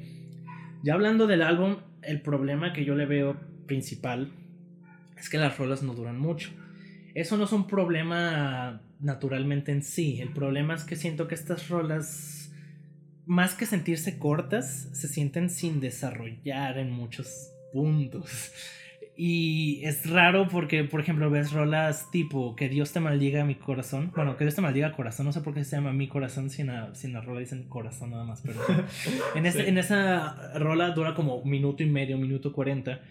Y tiene como cuatro partes en esa misma rola. Es como, con el mismo material de esa rola pudiste haber hecho que durara tres minutos sin que se sintiera cansado, sin alargarlo. Ya ni se digas agregándole más cosas. O sea, me sorprende bastante que hicieran eso. O sea, es que siento que el álbum, pese a no ser un álbum largo, siento que mucho se pudo comprimir en, en, rolas más trabajadas. Porque tiene mucho material muy bueno. Simplemente los sencillos Blacklight Shine me parece muy bueno. Me gusta mucho esa mezcla de, de inglés-español más orgánicamente. Eh, Graveyard Love me gusta muchísimo también, pero igual son rolas como de dos minutos. Esas y de hecho esas son como las más trabajadillas en ese sentido. Pero, por ejemplo, Que Dios te maldiga, corazón es mi rola favorita del álbum y dura súper poquito, te deja demasiado esperando más. Y es la que más tiene también vestigios de cosas este, puertorriqueñas. Es gracioso porque según tengo entendido por los videos, este álbum lo estaban haciendo mucho para hacer como conciencia de, de la independización que buscan mucha gente de Puerto Rico de Estados Unidos pero pues no se habla casi nada de eso y no las, las influencias puertorriqueñas musicalmente hablando son muy pocas y muy al fondo, o sea, en vez de mezclarlo más, o sea, esos son mis problemas con el álbum realmente, pero igual tiene también muchas cosas buenas de vuelta, los sencillos Black Light Shine, Graveyard Love, Que Dios te maldiga corazón son muy buenas, el final, los finales sobre todo, este, bueno, No Case Game también es muy buena, y los finales, este, creo que empiezas de Collapse Collapsible Shoulders y The Requisition, damn it. Eh, son, son creo que las rolas más trabajadas también en el sentido de que duran más y tienen más tiempo de respirar y desarrollarse. Entonces, me parece un buen álbum, sí, pero definitivamente no es lo mejor de The Mars Volta. Y cuando ya tienen un, un hiatus de tanto tiempo, obviamente la gente se va a decepcionar. Estoy de acuerdo con, con, que puede ser decepcionante para alguna gente, pero no estoy de acuerdo con las críticas injustas que le están dando solo porque no suena a, a, a, Goliath. O sea, no mamen también. Bueno, este. Saben que en este programa odiamos a los fandoms. Ahora las respuestas que muchas veces tienen los fandoms y todo esto. Sí, es un tema. En este programa los únicos snobs podemos ser nosotros. de hecho, sí. Miren, bueno, y por cierto, todas esas cosas que estamos diciendo las estamos diciendo un poco sin filtro y todo esto. Un poco de la esencia de viajeros del sonido. Esperen, no, no se tomen a personal algunos de los comentarios que estamos haciendo. Al final de cuentas, recuerden que es nuestra opinión y pues pues no sé, digo, creo que no, también nos deberíamos habituar un poquito más a ello, ¿no? Eh, el problema con los fandoms. Es un tema que pues voy a abordar por medio de un álbum que fue plato fuerte este año para las críticas por todas las por, todo el hype que generó por todas las expectativas. Aquí viene. Y estoy hablando de Midnight de Taylor Swift. Sí, miren, este, honestamente yo estaba a la expectativa, sí estaba a la expectativa de ver qué era lo que iba a sacar porque Folklore, eh, que fue uno de los últimos trabajos que, que realizó, honestamente me gustó, me gustó. Sí, hay, hay, cosas interesantes ahí que yo consideré, dije, wow, si esto lo sigue cultivando, sigue en esta dirección o algo por el estilo, inclusive si se va un poco más hacia el dream pop, cosas por el estilo, va a ser un buen trabajo y, y Dios, o sea, que, que irá a venir en realidad para esto si en realidad no está dando ningún indicio y está generando de que esta canción va a ser así, que esta canción va a ser así, porque estuvo sacando videos y, de, para TikTok así de que esta canción se va a tratar de esto y de que esta canción aquello. Y todo la gente está como de pues saca un maldito single y pues no saca nada. Y pues todos así como de que pues ya va a salir y que ya va a salir y pues obviamente para que todos corrieran a escucharlo, siento, siento que en realidad tiró toda la carne al asador para, o sea, todo, toda la borda para, para generar todas las ventas posibles, lo cual... Se autohypeó ya solo. Pues sí, o sea, hizo todo y toda la estrategia de marketing y todo esto estuvo enfocado en, en que esto, esto petara, pero a todo lo que da en ventas y, y todo esto, ¿no? Sacrificando mucho el sonido que, que tenía, tenía y, que había, y que había logrado evolucionar en los trabajos de Evermore, por ejemplo, de Folklore. Eh, Mirror Ball, eh, por el amor de Dios, qué canción tan bonita es. Mm, no, o sea, de verdad. Es buenísima. Cardigan, qué bonita es. August, qué bonita es. Hay algunas partes en las que yo considero que debería ser un poco más ambicioso y menos pop y todo esto. Y pues esa misma, esa misma dinámica de, irse directo al, lado pop, como que, pues no lo sé. O sea, muchas, a muchas personas, entre las cuales me incluyo, no terminó gustando, ¿no? Este, entre las canciones que aparecen, hay una específicamente que me gusta es Mastermind. Eh, no, me, no, me, encantaría a lo mejor por el trasfondo que quizás la canción quiere, quiere poner que supuestamente, supuestamente Mastermind también como ensaltándose también a ella y como diciendo mis fans dice que soy una mente maestra, pues soy una mente maestra, voy a hacer una canción sobre. Mira, el contenido de la música está interesante, olviden la letra. Lavender Haze, este, no me gusta, no me gusta, no me gusta, no me gusta el, el, el intento de, de, esto va a ser algo catchy, esto va a pegar, no me gusta. Es como, no seas tan descarado, por el amor de Dios. Eh, Anti-Hero tampoco me gustó. Este, la letra de que, la parte en la que dice, a veces pienso que todos son unos nenes sexys. ¿Qué? Y muchas partes que tienden a ser como que, ¿qué? O sea, en la letra Snow on the Beach con Lana del Rey, que por cierto, hype gigantesco que no llegó a nada. Honestamente, eh, muchos de los fans entiendo que estén enojados y muchas personas que estén enojadas y decepcionadas con esto porque Lana del Rey hace vocales como de que, oh, de fondo. Y ya, es todo lo que hace, de verdad, no, no, no canta juntos ni nada por el estilo. Y este, y el coro dice, es como nieve en la playa, extraño, pero bien pinches hermoso fucking beautiful. Ay, Ese, se me hace de ese tipo de líneas de voy a hacer una alegoría bien pretenciosa y es como algo bien but fucking beautiful. ¿Qué? Bueno, a mí no me gusta, honestamente. No sé si sus fans son amantes de pues no sé de líneas un poco más simples, etcétera, pero pues ya no. Y es, este... es que e, es la cosa, bueno, yo no lo escuché, pero no pretendo que, que sea Shakespeare a escribir letras, pero no mames, es que eso sí suena bien. Ay, es, es muy, muy. No me gusta. Y, hablando de, de letras que no me gustan naditititita, tiene una de las canciones que tiene las peores letras del año para mí. ¿Por qué? Por. eh, esto es algo personal. Esto no es algo que de lo mejor objetivamente les puedo decir. Es que por la estructura, etcétera. No. A lo mejor la melodía puede estar bien y el contenido musical está bien. Eso sí les, lo puedo aprobar y les puedo decir. Eso está mejor que, que Lavender Haze, por ejemplo, en cuanto a lo musical. Pero las letras, este. Karma. Karma. Por el amor de Dios. Este. El karma es mi novio. El karma es un gatito que estoy acariciando en mi regazo. Oh, Dios. Este. y solo te puedes. Te puedes cagar diciendo del, del karma. O sea, de que estoy viendo cómo a los que. Los que. Los que hicieron cosas malas están teniendo su merecido. Solamente si te está yendo bien. Y cagarte encima. O sea, jactarte encima de que te está yendo bien. A mí me está yendo bien, a ti te está yendo mal. Es una de las actitudes que más detesto de Es la gente privilegiada. Lo dije, lo dije. Es, es como esa gente espiritual de que se sienten bien como que no, hay que amar a todos, pero qué bueno que te esté yendo de la verga. Sí, o sea, como, no mames. Si tú tienes lo que te mereces, tú tienes todo lo que te mereces. El, es el, el, el mundo y el universo, es, por eso digo que es algo personal, tiene que ver más con mi, mi filosofía de ver el mundo, etcétera. Entender incluso el karma, por ejemplo, que es una, una, a lo mejor un complemento de mi espiritualidad y de la espiritualidad de muchas personas, que yo no considero tan simples como, pues mira, pues a mí me está yendo bien, pues significa que soy buena persona pues y a ti te está yendo mal, Pues pues... que realmente no es tan simple. De hecho, yo siento que un montón de gente odia ese tipo de conceptos por los súper simplificados que lo ponen medios así. O sea, no es que realmente sean así, pero la gente lo suele odiar por ese tipo de cosas. Entonces, ah, sí entiendo tu molestia al respecto. Yo no sabía que había puesto algo así en una letra, por ejemplo. Sí, ajá. Este, y en realidad, o sea, la. la la algunas de las pretensiones y de las posturas que ella tiene en cuanto a sus letras son muy qué perra soy soy bien perra por ejemplo eso fue lo que todos odiaron de Reputation de ella oh Dios mío no hagas eso pero eh, sabemos tu vida personal sabemos todos los detalles de tu vida personal y vienes a decir que eres bien perra y todo esto pues como que no verdad yo también ya me puse al, tanto de todo esto y dije bueno eh, más contenido a lo mejor para agregarle al acervo de lo que escucha y todo esto es algo más personal esto de Karma, ¿eh? Por cierto, no, a lo mejor no tan objetivo. La, el contenido musical está, está bueno. Eso sí les- se los decir. No es una recomendación que yo les pueda dar para este año, honestamente.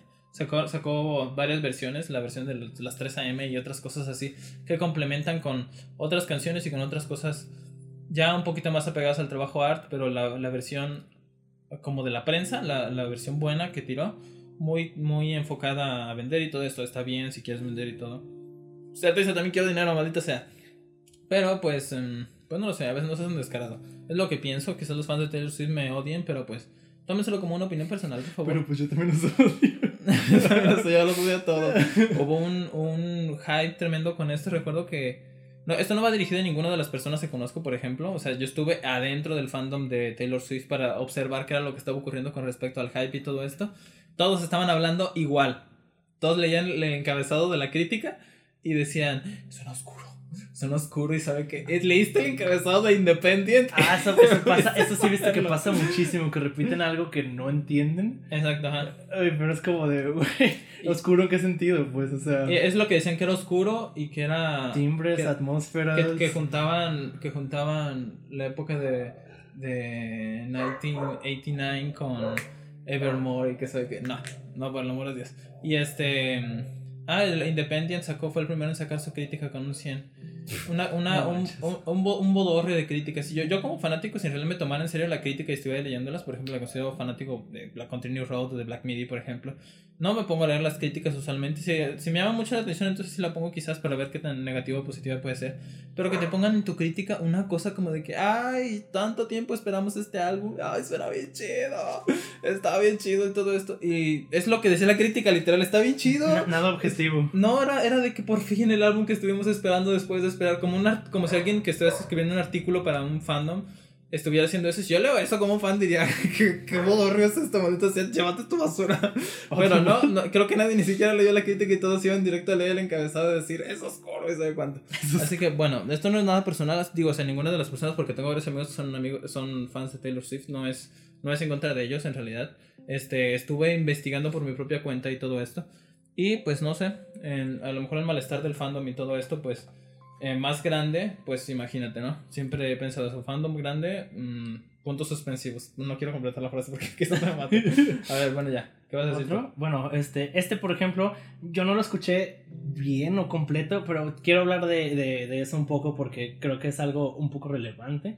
El nuevo álbum de los Red Hot Chili Peppers, Unlimited Love. Ah, este se hizo muchísimo um, ruido, bueno, muchísimo entre comillas, porque realmente ya casi a nadie le importan los Red Hot Chili Peppers en general. Pero fue porque este álbum es el que vio el regreso de John Frusciante, su, su Oh, guitarrista clásico, su guitarrista más reconocible por casi todos. Entonces, pues unos esperaban algo bastante bueno. No voy a decir que es malo, o sea, tiene Pero es malo. No no, no- no tanto que sea malo, simplemente que es súper seguro. O sea, escuchas cosas como Black Summer y sí suena como que, ah, güey, súper Red Hot Chili Peppers con, con John Frusciante. Escuchas Poster Child y de hecho Poster Child me recordó a cosas como One Hot Minute, que me, me suena extraño porque pues según yo John Frusciante odiaba ese álbum, pero bueno. O sea, todas las rolas de aquí te pueden sonar a, oh, ¿te acuerdas de ese momento? Oh, ¿te acuerdas de ese momento? O sea, suena como muy, como muy este fanservice y paja para sus fans de la época de Mm. John Frusciante. Caramelos para los y- fans. y- y no es que sea algo malo, de hecho, pues, o sea, supongo que después de tres álbumes sin John Frusciante, ¿o eran dos? No, creo que eran tres, no, no me acuerdo, tres o dos álbumes sin John Frusciante, supongo que muchos esperaban algo así, pero es que a mí lo que me molesta de esto es lo de siempre con Red Hot Chili Peppers, o sea, yo entiendo que es una banda pop y, o sea, no quiero que todas las bandas pop hagan, empiecen a hacer art rock y cosas súper intensas, pero no mames, después de tantos álbumes después de que volvió tu guitarrista, que por cierto, John Frusciante hace, o sea, en su música solista, hace música súper experimental, el güey tocó para The Mars Volta, no puede ser que lo único que pueden hacer es eh, reminiscencias del pasado, o sea, eh, por ejemplo, Flea toca la trompeta también, ¿por qué no, por qué no ut- utilizan todos esos recursos que pueden usar para hacer música más interesante. O sea, no tienen que hacer algo fuera de lo pop, pero algo más interesante. O podrían aplicar la de hacer muchos singles que saben que van a vender y saben que van a ser muy comerciales y dentro de los singles poner rolas mucho más interesantes, pero no se me hace que tenga nada de eso. O sea, de vuelta, no diría que es algo malo, pero sí diría que es algo súper me, súper safe, pues, o sea. Y pues Sí. si eres fan de Red Chili Peppers, probablemente te va a gustar, pero si esperas algo más, pues no, no va a haber nada más. Ok, bueno, yo no soy muy fan de los Red Hot Chili Peppers. En ningún momento de mi vida he logrado como que quedarme demasiado con su música. Así que si les gusta, digo, si no les gusta, den una escuchada, por favor, son buenos, son muy buenos. Este, y pues no lo sé. Yo voy ahora con otro álbum, ahora distinto. Yo estaba hablando ahorita de un álbum que se decantaba a lo mejor muchísimo por lo pop y por, por las ventas, etcétera. Este, no es nada malo. Si me, si me, me están volteando a ver desde el otro lado de su monitor diciendo este estúpido. También soy músico, también quiero vender. Está bien, maldita sea. Todos queremos vender, pero pues hay niveles. De hecho, sí, por favor, ya hay que, hay que dejar de, de generar tanto, ¿cómo se dice? Tanto hastío con ese tema de que es que quiere vender, quiero vender y por eso es malo. ¡Ay, Dios! Eso pasa mucho con los fans de cosas como bien oscuras de, de música que piensan que, Sí. que sus, sus músicos favoritos son bien como, güey, cualquiera que, que, que se para un escenario a tocar y te diga que no quiere ni dinero ni atención, te está mintiendo. Bien, este, así que bueno, es la- el, el lado, el lado real de los músicos. No estudian música. Bien, uno, uno de los álbumes más interesantes en el, en el aspecto sonoro, a mí me gustó bastante en ese sentido. Eh, y tiene probablemente mi portada favorita de este año, el Ugly Season de Perfume Genius. Y Tiene pues- una muy buena portada. Muy buena portada, maldita sea. Este, me da saber que con Perfume Genius porque en realidad yo no he, no he logrado hacer tantísimo clic con, con su música, por ejemplo, con su álbum pasado, ese Set My Heart on Fire Immediately, este que es tan aclamado y no he logrado hacer clic en realidad, y con ese fue como de que, oh, qué chido, experimentación extraña, deben. y es interesante porque en realidad tiende mucho al caos, a las atmósferas gigantes, bueno, a lo mejor no, no, no en el sentido como post-rock y te voy a dejar unos sonitos de fondo, no, es- tiende a ser experimentación sonora que puede resultar hasta desagradable y el, y el hecho de que vaya tan de lleno la experimentación sonora al- a, a los sonidos y todo esto como que puede no gustarte. O sea, no, esto no está enfocado para nada en, en ahora quiero pegar un poquito más, voy a seguir por la misma corriente de art pop, de art rock que tenía en, en, en mi álbum pasado y pues no, no, lamentablemente no. Un poco más electrónico en algunos momentos y todo esto y no lo sé, dar, dar resultados muy interesantes. La primera mitad yo considero que es muy experimental y muy... Ay, no lo sé. Este, lo parte Scherzo. Y es una canción interesantísima. Es instrumental muy interesante, me gusta bastante. Y ahí comienza la segunda mitad que inicia con Ugly Season. Este, muy buena canción. Sí, me encanta la, la repetición y el performance vocal que tiene tan escueto y ay, que a veces suena como así. Este, Eye on the Wall, muy buena. Y Photograph también. La. La como esa, esa repetición de la melodía de la voz en, en el sintetizador y en la voz está muy buena, muy recomendable. Si tienen ganas de escuchar algo experimental con... Bueno, eso es muy experimental. O sea, la primera parte mínimo van a escucharle y probablemente digan... "Ah". Y la segunda parte eh, probablemente la escuchen y les, les agrada un poco más. Así que yo les recomendaría escuchar la segunda parte. Ugly Season, este, para mi, mi top de mejores canciones de, perdón, no, de mejores canciones, de, de menciones honoríficas. Todavía no vamos a hablar del top de canciones, pero muy buena canción. Así que bueno, ¿quieres hablar de algún otro? Eh, bueno, solo para terminar de ese, ese es uno de los álbumes que yo quería escuchar, pero para los que no saben, como pues tenemos gustos distintos y Omar es hay cosas que no puede escuchar per se. Eh, fue uno de los que decidí no escuchar para que él lo escuchara y yo escuchara otras cosas que se ve que no Sí, iba a escuchar. fue un poco de la dinámica que estuvimos, por eso en muchos ratos tú hablas y yo me quedo callado. Ajá, exacto, no crean que es porque deliberadamente no escuchamos cosas del otro. Eh, bueno, pues para hablar de uno más tranqui, después de uno tan experimental, Mm. este es, este es el único álbum de rock barra metal como mainstream que escuché este año y es Impera de Ghost. De Ghost. Em, Ghost, sé que es una banda muy odiada en la comunidad. XD.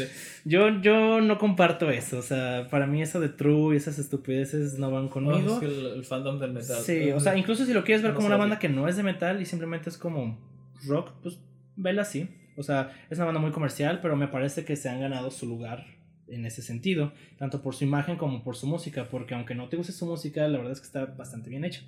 Eh, para los que digan que es muy popera, pues es que todo el metal es muy formulaico, entonces...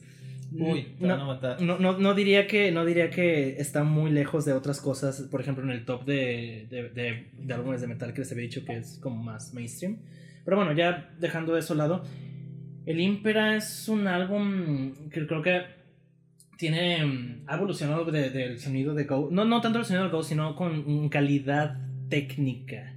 ¿En qué me refiero a esto? En que las rolas son más catchy, pero sin dejar de ser lo que hacían antes. Eh, están mejor producido, está como más, este, pues sí, tiene una evolución, una madurez, una cierta madurez. Técnicamente esto es bueno, sí, técnicamente esto es bueno, pero a mí no personal no me encanta. O sea, el álbum es bueno y es muy fácil de escuchar, así que esto es algo que le recomiendo literal a todos. Pero no es mi favorito porque pese a que de vuelta es mejor técnicamente que los demás, siento que pierde mucho de la experimentación que tenían cosas como el Incifernum o el, o el, o el, o el Meliora, el Meliora que era mucho más... Sí, sí, sí, sí, Meliora. Este, que era como más... eh, no tan, no tan, no tan, este escuchable tan fácil como este, pero tenían cosas que decías como que, ah, esto está más interesante o así. Simplemente en el Incifernum tienen una rola de 6 minutos que la primera parte es como como un, un pop arena y después es este surf rock, o sea, cosas así. Ah, ya- nice. Cosas así ya no se ven en este tipo de álbumes y eso pues me da me da como de que siento que podrían conseguir una mejor ah, un, un mejor middle ground entre hacer cosas accesibles y hacer cosas como más fuera de la caja. Sí.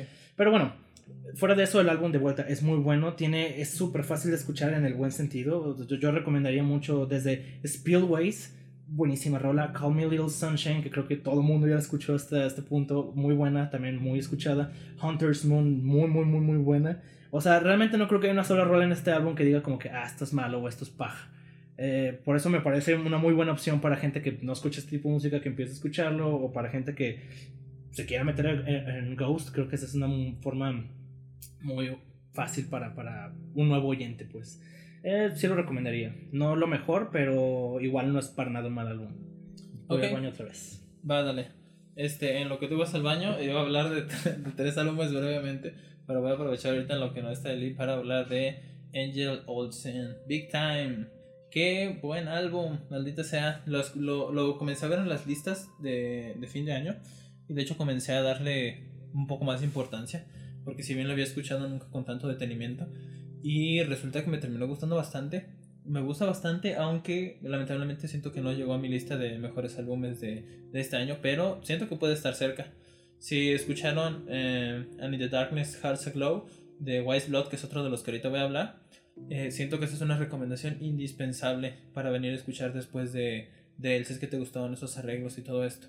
Bueno, es una vertiente muy diferente porque pues tomen en cuenta de que Angel Olsen va a, al- a la música mm, folk, no diré, diré country. Country, base de la música country. Y entonces, este, pues tomen en cuenta de que muchas de las performances vocales que utiliza y de los arreglos a veces suenan a country, suenan a country, maldita sea. Pero tiende a soltarse un poquito de eso y más al final del álbum comienza a encontrar unos, unos espacios más introspectivos, un poco más, más, mm, un poco más interesantes en cuanto a la instrumentación, por ejemplo. En medio aparece Ghost On, que se me hace una muy buena canción y cómo utiliza la instrumentación para que guíe la canción al final sola, me encanta. Este y pues no lo sé, Angel Olsen es un artista que no había escuchado hasta apenas este álbum. Y en realidad pues me terminó gustando bastante. Em, yo diría que a lo mejor Big Time, la canción homónima, es la que menos me gusta. Es un poco irónico. All the Good Times es un comienzo increíblemente bueno. Es esplendorosa la instrumentación que utiliza, cómo, cómo suena todo. Está súper y pues no lo sé, me gusta bastante. Este Ghost Town, como les había comentado, All the Flowers, esa intimidad que suena con las con la voz con uy, no lo sé, me gusta. Este Through the Fires es buenísima, maldita sea, y Chasing the Sun es este es muy buena también, ese final me encanta. Esos arreglos que tiene, aunque también honestamente tienen que estar en un mood bien sad, así bien triste. las últimas veces que más me pegó que estaba estaba escuchando iba rumbo a terapia con mi psicólogo y yo estaba viendo la luna. Y decía, ay, qué bonita canción. Y era otra, y otra muy buena, y otra muy buena, y otra muy buena. Y dije, wow, qué chulada de álbum en realidad. Y este, y pues no lo sé, o sea, una muy buena recomendación si a ustedes les gusta el art pop. Si quieren encontrar algo nuevo, también una persona que viene a unificar el country, en este caso con el art pop, con su propio estilo, que estábamos hablando de bolero, por ejemplo. Y este, y no sé, es interesante, aunque pues en contraposición con, con Natalia, los, los arreglos de Natalia, nada que ver con esos arreglos, esos arreglos tienen a cargarse, etc. Pero eh, es un muy buen trabajo de, de este artista, quizás me ponga un poco más al, al, corriente, bueno, me pondré más al corriente con su discografía, pero momento es, un es un muy, es, una, es, un, es un disco muy bueno que súper recomendable de, de, este año, ¿no? Bien, ¿tú vas a hablar de él? Eh, ya uno para que hablemos los dos, otro que okay. sé que escuchemos ambos, eh, Call It Down de Yeah Yeah Yes. Ah, ok. Ay, este álbum. Eh, la verdad no tenía muchas esperanzas de este álbum. Creí que iba a ser como Xon, pero me gustó bastante. Sé que a ti no te encantó tanto como a mí, pero ah, sí. me gustó mucho, la verdad. Este, me parece que tiene un sonido muy, como que no deja de ser ya ya yes, pero no se siente como que ah ya regresense a los noventas o algo así. Se siente muy bien evolucionado para lo que pues es la época actual, uh -huh. pero de vuelta sonando totalmente ya, ya, ya. No se siente que ninguno de los músicos esté como cansado, como de que, ah, estoy haciendo esto solo por, por seguir relevante o algo así. Está uh -huh. bastante bien. Es que ah. tiene una, una, o sea, un, un, contenido en, la, en el sonido que me gusta bastante porque tiende a sonar pues fresco y sí, me, me agrada bastante, o sea, con el performance vocal que tienen, por ejemplo, le da personalidad a lo que están haciendo. Y no lo sé, por ejemplo, en Speaking of the Edge of the World, que es mi favorita personal de este álbum. Y que, está, y que tiene un feat con Perfume Genius. Con Perfume Genius, por, o sea, chequen, o sea, por, por algo es una muy buena canción. Esta, sí. esta... Es, está, a mí me gusta mucho que sea una canción como más atmosférica, por así decirlo, pero no llega al punto de que creo que se le haga aburrido a nadie. Realmente está no. muy accesible. Es un, es un comienzo así. tan bueno, maldita sea. Sí, abre, abre muy bien, promete mucho con un comienzo así. Luego, otra rola que puedo recomendar, Wolf. Wolf, Wolf es muy buena maldita también. sea, qué buena. Es buenísima. Quizás no tanto como la primera, pero es buenísima. Sí, esa. pero continúa bastante bien. Luego, eh, un, mi personal favorita de todo este álbum, Burning. Burning me gusta -huh. muchísimo. Tiene, tiene como una vibe muy de, de 007, de las rolas de 007, no sé si ubican a qué me refiero, pero tiene una vibe parecida. Así me gusta me gusta mucho esas partes de piano y el ruido de el ruido que hace con, con el beat de la guitarra me gusta muchísimo todo en esta rola tiene como poquito de todo lo que me gusta y sin dejar de ser algo súper fácil de escuchar súper accesible uh -huh. también me gusta mucho cómo termina en Mars con, con este um, ¿Monólogo? Ajá, con ese monólogo que, si mal no recuerdo, tenía que ver algo con, con, con los hijos de, de, de O. No estoy, no estoy seguro porque, bueno, yo estuve checando. Ajá, no, no, no, no, no tengo idea, es ya algo así, pero. a mí no me encantó ese final. o sea, entiendo lo del monólogo, pero no lo sé, no me encantó tanto a mí. Eh, pues está bien, pero en general el álbum me parece bastante bien, muy fácil de escuchar. Muy ligero. O, o, otra rola bastante buena, eh, eh, la, la, antes de acabar, Different Today también es bastante buena. Uh -huh. I feel different today, different. O sea, es bastante catchy sin llegar a ser algo hartante. Sí, ajá, la, la portada me encanta. Ah, la portada también es muy buena. Muy, buena portada. Este, el- un, un artista que, por ejemplo, no tenía ninguna expectativa y me terminó gustando bastante. No porque no me gustara, sino porque no he escuchado ya, ya a fondo. Ya, ya, ya a fondo. Así que bueno, hablando de, de álbumes sin expectativa a, a otros con muchas expectativas, voy con este Uf, Hellfire de vamos, Black Midi. vamos recio con este, nice. Bien, este, hemos hablado o sea, abiertamente de cuánto nos gusta Black Midi, no le hemos hecho episodio, por ejemplo. Pero, Ah, ahí este, perdón, pues eso es por mi culpa, no hemos tenido chance, pero sí queríamos hacer uno como el que hicimos de Black Country New Road, pero de Black Midi. de Black Midi, esperamos y sí, o sea, a lo mejor y no nos comeremos así a, a destripar todo el álbum por completo en este caso, este, pero sí hay que, pues, mencionar todo lo bueno que tiene, maldita sea. Y pero es no, muchísimo. No vamos a terminar. Es que el eh, Black Midi pareció topar techo con, con Cavalcade, con su sonido un poquito más, más lento y más introspectivo. Por ejemplo, sacó Diamond Stuff, sacó Ascending Fort, por ejemplo, que tiene los cambios y todo esto. Pero esas partes en las cuales ya no era el Black Midi caótico de su primer álbum y que ya no era... De, de hecho, todavía me acuerdo cuando escuchamos el Cavalcade del año pasado que Ajá. tú decías como que me gustan mucho estas rolas tipo slow, pero me gustaría que fueran más caóticas o más ruidosas. Sí, y, y la- y literal lo que sigue del álbum es como... Sí, sí, creo que no, no hubo ni un momento de este álbum en el cual yo me sintiera, eh, por ejemplo, con Slow, que yo decía, es que esta guitarra este y todos estos instrumentos necesitan más ruido, necesito más, más fuerza, más todo. Y este Hellfire fue como de ¡Sí! y este, y no lo sé, digo, a lo mejor no tendrán un John L, por ejemplo, porque su vertiente también es diferente, ya no se va tanto a lo, a lo improvisativo, por ejemplo, que tenían en su primer álbum. Y es bueno porque Black Midi eh, pareció como que topar techo con el ruido de eh, todo este ruido y el noise y la improvisación y todo esto. Todo, bueno, resultado de los jams que ellos hacen bastante. Y este, y es como de que pues, ¿qué hacen ahora? Y entonces cambian a Cavalcade al sonido más, más lento y más introspectivo. A veces, por ejemplo, cuando salió Marlene Dietrich, este, Dietrich, Dietrich, no sé cómo se pronuncia esta cosa. Este, recuerdo que estaba entre las primeras más escuchadas y recuerdo que era como súper relevante porque Black Midi había cambiado y era como de ¿qué pasó con Black Midi? Y luego regresan con, con, con Hellfire, es como otra vez una explosión de sonido y de... Y no lo sé, o sea, y, y que podría decir, pues, ¿qué hace ahora Black Midi? Pues no lo sé, o sea, vamos a estar al pendiente. Y en, en, este, en esta corta etapa que han estado activos, han sacado tanto material tan bueno, Sí, maldita sea. cada, tan- cada álbum de Black Midi para mí es como, oh, ya toparon, uh, ya toparon. y siguen sacando cosas mejores. O sea, yo también estoy como tú de que no sé cómo pueden topar algo como Hellfire, pero. Pero pues ya me sorprendieron una vez con Hellfire antes con el Cavalcade, entonces. Dejaron la, balda- la vara muy alta, o sea, para su Sí, siguiente sí, álbum sí, sí. que hagan. Son músicos buenísimos en realidad. Y tengo entendido que Hellfire lo, lo hicieron y lo grabaron muy rápido. Fue cuestión de. Sí, pues digo, para, para empezar, justo después del Cavalcade en su en su en su Live Key, Key EXP, ya ves que ya tenía rolas de, de aquí, como el Sugar Tzu, que pues realmente la habían grabado junto con lo de Cavalcade, pero no cupo como en el álbum o algo así. Ajá, sí. Y qué raro, o sea, y que más bien como qué raro y qué bueno, porque Sugar Tzu, pese a que tiene como esa reminiscencia más jazzística, suena mucho al Hellfire, o sea, tiene mucho ese mood del Hellfire. Y si escuchas la versión en vivo, pues no es que hayan cambiado muchísimo realmente, solo como que sí se siente como un hermano más, este, esquizofrénico del Cavalcade. y este y no los hace la- la- las ambiciones compositivas por ejemplo que tienen no te dejan eh, nada a, la expectativa así como de que yo esperaba más algo por el estilo escuchen 27 questions como el Ah, cambio tan buen- gigantesco y tan abrupto qué buen final. qué buen final exactamente que tan gigantesco y tan, tan abrupto con cosas tan modernas o sea ya, ya, ya llegando al, al grado de, de incorporar el ruido como parte de la melodía con ese piano todo todo tonal tan tan tan tan tan me encanta Aparte que, hay- aparte que me gusta que hay más dinamismo entre, entre Cameron y entre Jordi. Me gusta Mm. que hay más este. Se, se sienten muy muy distintos, pero sigue sintiéndose como el mismo álbum. Entonces, que esté uno y después otro y después otro, me recuerda como, por ejemplo, en Sonic Youth, cuando era una rola de, de Kim Ah, Gordon sí. y una rola de, de Thurston Moore. Y algo, algo así me suena el álbum. Entonces, no se siente cansado en ningún momento, no se siente saturado en ningún momento. Y la verdad es que no hay rolas que te puedas perder. O sea, es que aquí de verdad podría recomendar absolutamente todas. Todas son muy buenas. Muy, muy, muy buenas. Miren, yo hablaría más tiempo de esto, pero lo vamos a dejar para el especial. Este.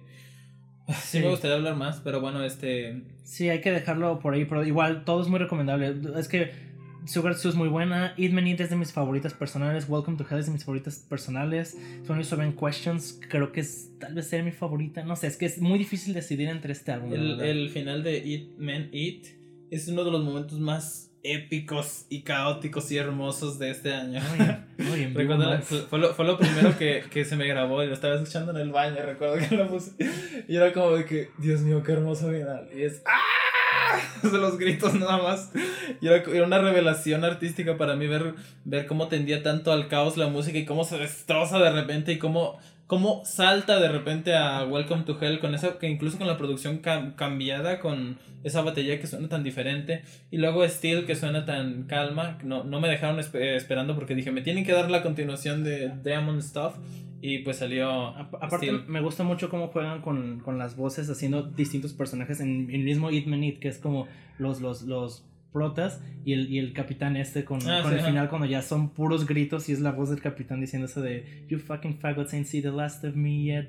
Mm, buenísimo, de verdad, buenísimo álbum. Así que siguiendo con. No sé si me dejas continuar con otro álbum. Sí, date. Bueno, es que en realidad tenemos es el, el álbum hermanito de, de, de Black Midi, bueno, amiguito más bien, porque pues un amigo sería Black Country New Road. Ya les hemos, hemos platicado de ellos Ya, en el ya hablamos de este álbum, así que aquí pues no vamos a hablar tanto, pero igual ya no tenemos que limitarnos como con el Hellfire. Y Exacto. que álbumzote, no mames, buenísimo. Eh, les tengo mucho respeto a Black Country New Road de haber hecho un, un- su siguiente álbum tan distinto del For the First Time. O sea, súper, súper distinto. Me parece una muy bold decision para un artista. Y les funcionó, porque qué álbumzote, qué álbumzote. ¿Qué calidad de músicos tienen en realidad? O sea, noten que por ejemplo esta Georgia está en Jockstrap ahorita y está pegando Jockstrap también. Ahorita voy a hablar de Jockstrap. Y este, y es como de que a lo mejor Tyler Craig, por ejemplo, que es la bajista, no, no ha logrado lanzar tanto su carrera como si lo ha hecho Georgia. Este, pero son unos músicos de una calidad, hijo de su madre. O sea, en realidad la- las composiciones y las partes que cada uno aporta generan un, un todo que no se ensambla también y utilizan tanto los instrumentos de una forma que, por ejemplo, Georgia, hablando una vez más de la, de la violinista, utilizando la, en este caso el violín, sin llegar a utilizar el violín como siempre se utiliza. Le pones unas cuerdas, entonces pues, una, hacen una tercera, Sí, otro los, los violín. arreglitos piteros de toda la entonces música rock. contesta, contesta. Yo también hago así mis arreglos. y entonces este, entonces la voz termina de hacer algo y las cuerdas responden o hacen algo así. Entonces la voz habla y las cuerdas están por ahí. No, el violín es, es un ente diferente y participante también aquí de los instrumentos melódicos también pues juntándolo junto con el saxofón por ejemplo. es lo bueno de que tomen al violín como otra parte, o sea, como un instrumento melódico y no como, bueno, vamos a hacer arreglos, o sea, que el Exacto. violín esté encima, sino como que Ujú. sea parte.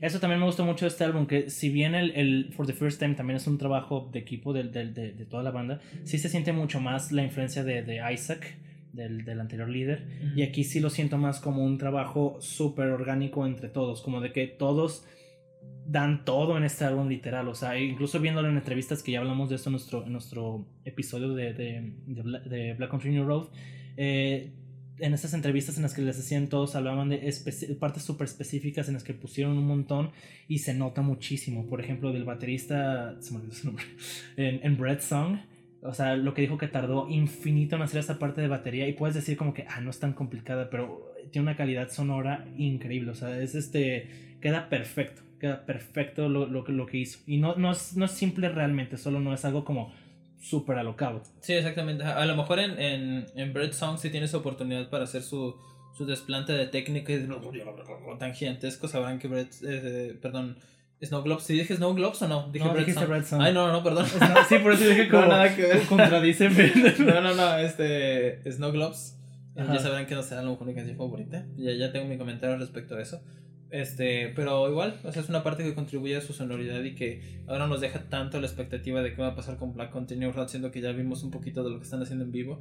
Y dije, ya te lo comenté que hicieron. Sí, ya, ya, como, ya como están las cosas ahorita, Ya, ya, eh, ya yo siento que o van a sacar un último álbum y, bien, y a ver, eh, o sea, ya va a ser como expectativa a ver qué es, o ya se van a morir y van a, o sea, y más bien los músicos van a hacer otras cosas. Pues no lo sé, o sea, yo dije ahorita lo de la ñoñada porque pues sacaron lo de Black Country. For... Ay, sabes que no puedo, no puedo decir esto sin no reírme.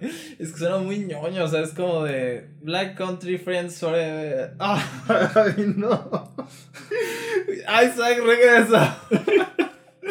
bueno, pues sí, es que es, es con su canción. eh, pero bueno, ya. Ya cuando vengan a futuro quizás me cierren la boca, son muy buenos músicos, así que... eh, Sí, yo, yo, yo, yo también espero que nos caigan los hocico. O sea, Va- van hacia el art pop.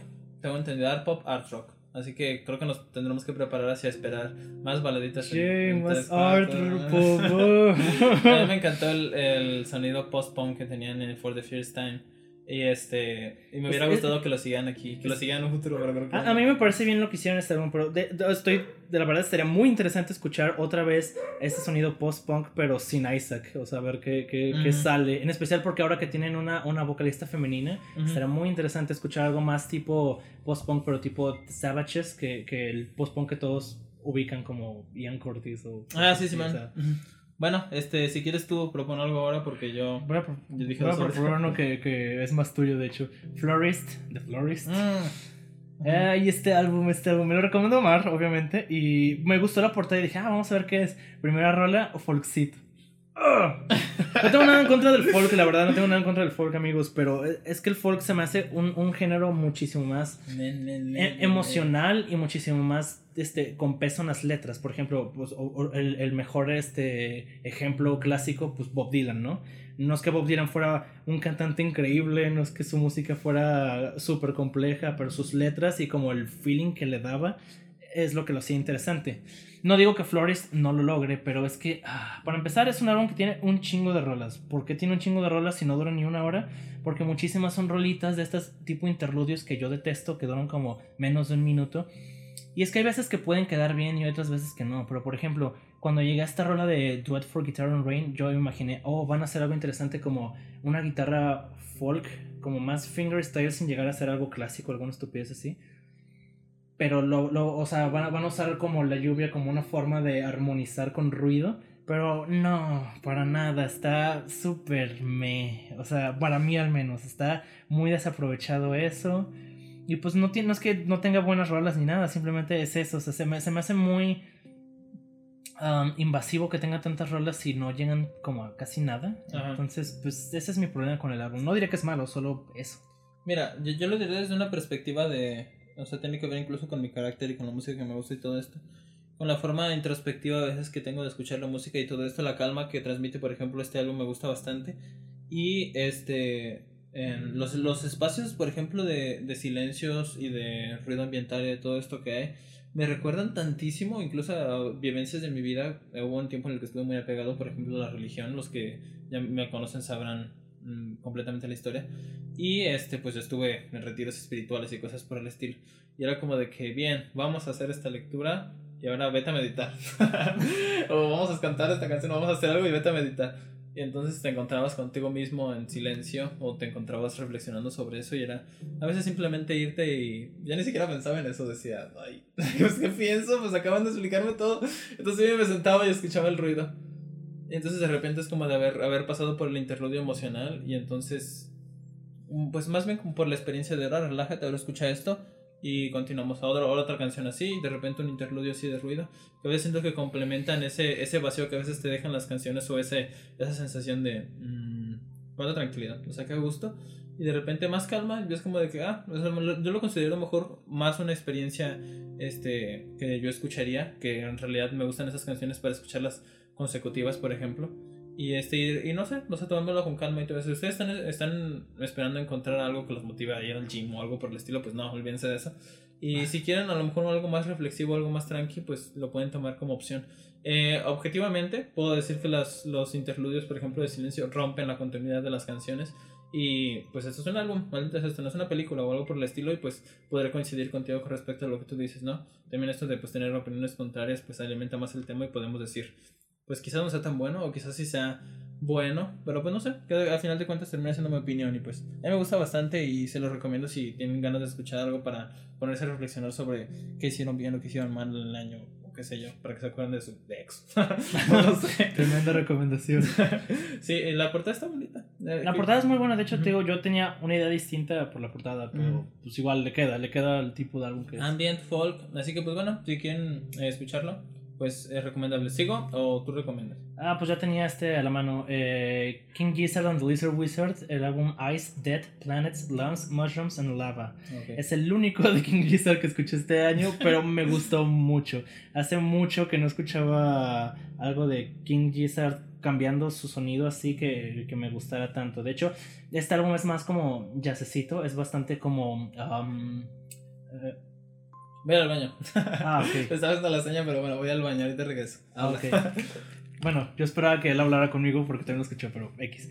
Este. ¿Qué está diciendo? Ah, sí, que este álbum es más jazzecito. De hecho, es muy improvi o impro- o- basado en improvisaciones. No improvisado porque eso suena como a que no. No le tuvieron ganas al álbum, ¿no? Este álbum este, tiene la eh, peculiaridad de que eh, está basado en los modos griegos. Para los que no saben, pues son unas escalas en la música que normalmente son más usadas en jazz. Solo para resumirlo, porque obviamente podría hablar horas de esto, ¿no? Eh, entonces está muy basado en, en- en- en improvisaciones modales, básicamente. Y pese a que, pues, elementos jazzísticos se pueden escuchar en general, en, en- en King Gizzard no había escuchado un uso tan tan continuo, tan prevaleciente desde el Quarters, eh, allá, por el, creo que es 2015, 2016, o sea, ya llevaba bastante tiempo sin hacer algo así, y pues este álbum me gustó mucho, ese, ese, esa frescura después de tanto tiempo. Eh, aquí pues son solo siete rolas, aunque todas duran bastante, entonces ahí sí como para recomendar, yo diría Ice V, Magma, Lava, o sea, seguidas, esas tres me gustan muchísimo. Eh, pero igual, eh, esto sí sería más como, o sea, si se les hace lento porque igual son como muy improvisados. No son todos instrumentales, tienen también voces, pero igual es muy improvisado. Yo recomendaría escuchar rola por rola, o sea, si no puedes con todo el álbum completo, pero igual vale mucho la pena y no siento que está tan pesado de escuchar eh, para alguien ajeno a este tipo de música. Ujú. Ok, bueno, no sé tú qué opinas porque me voy para allá. Y no hemos tenido la oportunidad de compartir tan a fondo. ¿Tú quieres no. hablar del álbum? No sé si ¿Sí lo escuchaste? Sí, claro, sí, claro. Ah, es, no. es- este junto con la, Laminated D9, pues así se pronuncia. son, son los dos álbumes que yo escuché de. Bueno, también escuché el, el de reloj, que no me gustó. Y este. Y bueno, primero hablando de este. eh, recuerdo la primera vez que lo escuché. O sea, el Ice Five, no lo escuché, lo escuché poquitito y dije, eh, no me gustó. ¿No te gusta? Está bien No, el, el- mi primera impresión. O sea, la puse y Ah, fue como ok, de que, eh, jazz, no. Porque el, el King Gizzard me gusta más por su lado un poco más melódico, un poco, por ejemplo, lo del año pasado que sacaron con eh, LW, qué chulada de Ah, álbum, sí. maldita Pero es que sea, justo estaba diciendo de que, ah, ah, o sea, pese a que obviamente usan jazz o como elementillos jazz en todo, Ajá. nunca habían, o sea, desde como el 2015, 2016 con Quarters no habían hecho algo como No completamente tanto, tanto, a puro jazz. Sí, sí, Entonces, sí, es, es el resultado de jams, o sea, que ellos han hecho sentándose a tocar y tocar y tocar y tocar y tocar y pues ha resultado esto y cortan y acomodan y graban y quedan, ¿no? Aparte que usan música modal. Motan. ok, está bien. Música modal. Bien, este, la primera vez que lo escuché fue un día que me levanté de esas veces que te levantas odiando la tierra, o sea, odias todo, todo, todo. Y, y iba, iba para mi trabajo, no odio mi trabajo, me gusta mucho mi trabajo. Pero hay veces, pues tú sabes, te levantas así que dices. "Eh". Y recuerdo que dije, ay, King Gizzard subió álbum, vamos a ponerlo a ver si me mejora el día. Y empezó Miscellaneous. o sea, era como una canción súper feliz y súper bonita y me imaginaba flores y cosas bonitas alrededor. Yo todo enojado viendo todo eso. Y me irritó tanto esa canción y dije, qué bodorrio de música, la odio y sabe cuánto maldije a, a, todos los miembros de King Gizzard y a toda su descendencia. y no, y, y ya en realidad lo, lo puedes escuchar con más calma más adelante. Eh, Miscellaneum, qué bonita canción, es muy agradable. Sí. Pero no lo sé, digo, te genera unas expectativas diferentes escuchar un título tan mítico, tan tan rimbombante. Ice Dead, Planets, Lungs, Moonshrooms and Lava. y escuchas una canción súper feliz al principio, pues como Sí, que a- dices, a- ¿qué es abre esto? extraño porque realmente no hay otra rola que vuelva a ser así como... Y este, y luego sigue Ice Five, o sea que está, es, es muy estilísticamente, es, es muy, es muy, es muy, es, ay, ¿cómo lo digo? Es muy agradable esa canción, Tie- tiene mucho estilo y este, y nada que ver con Miscellaneum, por ejemplo, si hubieran comenzado con Ice Five, me hubiera dado esa vibra como un poquito más enigmática, un poquito más tranqui, y entonces dices, ok, pero no con Miscellaneum, definitivamente. Me gustan lo- los rítmicos que son este en Magma y Lava. Ah, claro, ajá. Son, son muy. de- desde Miscellaneum hasta Lava, a mí se me hace muy buena selección si es que quieren escuchar este álbum. Sí, o sea, toda la primera mitad está de huevos. Y este, la segunda a lo mejor puede resultarle cansados si no están acostumbrados a esto, porque lo que sigue son improvisaciones y, y sus temas y sus improvisaciones y todo esto. Y si no están muy acostumbrados y no les encanta este tipo de música, puede que no les guste tanto. Por ejemplo, en mi caso, me encanta este álbum para ir al gimnasio. Por ejemplo, este álbum es para ir y motivarme, ponerme feliz. Porque pues no lo voy a estar escuchando con tanta tantísima atención y todo esto y como que sentarte a analizar todo, toda la improvisación y todo, como que a veces no, ¿verdad? Este, pero es, es muy agradable. O sea, y en realidad puedo dejarlo como una, una buena selección para, para, a lo mejor no para álbum del año, pero sí como de los mejores que han salido en el año. Ice Five, yo sí lo pongo como de las mejores canciones quizás del año. Una mención honorífica, no está en mi top, pero qué buena canción. Así que bueno, este también Laminated Day que es la, el álbum de dos canciones de 15 minutos. Está, está bien también, está por el estilo. Y este, no, no sabría decir cuál de los dos me gusta más, quizás este. Eh, pero el otro también es interesante. La segunda parte me gusta un poco más. Lo mismo, no, no esperen encontrar al King Gizzard eh, de siempre. Pues de siempre. O sea, van a encontrar mucha improvisación. Muchísima. Este, y no sé, esa es la recomendación quizás más un poco de Ice, Dead Planets, etcétera, que la otra, ¿no? Este, los fans molestos porque no volvieron a sacar Infest de Rat's Nest 2. sí, molestísimo ah, los fans. Los van a fastidiar, pero ya por el 2030 van a volver a sacar un álbum más metalero. pues no lo sé, trataron pues 8 años en volver al sonido puro yacero. Que antes tenían, si, si bien tenían sus reminiscencias, pues no tanto. Igual siguen teniendo a veces sus reminiscencias un poquito heavy, pero no. Espero que vuelvan a sacar cosas tipo como el Butterfly 3000. Ah, no sé, a mí no me encantó ese sonido. Sé que a ti no te encantó, pero me gustaría porque al fin y al cabo suena muy ajeno a lo que tú no estás acostumbrado aquí en Gizzard. Entonces, a mí sí me gusta que se expandan más por ese tipo de cosas. Mira, voy a nombrar tres álbumes rápido. ¿De golpe? De golpe. Que en realidad son muy breves, así como que me, me, vaya a detener a hablar demasiado. No, porque en realidad me hizo falta escuchas, pero les puedo decir que. Así como no queriendo. Que así como no queriendo, voy a, voy a ver todos mi lista. ya estoy terminando, en realidad no sé a ti cuántos te falten. Me faltan algunos. Y... a mí me faltan algunos, no sé si muchos o no, pero. Ah, tengo varios, ahorita tengo varios breves, por ejemplo. Faltan 10. Ahí te voy a decir tres, tres breves. Chale. Este, mira, primero God Save the Animals de Alex G.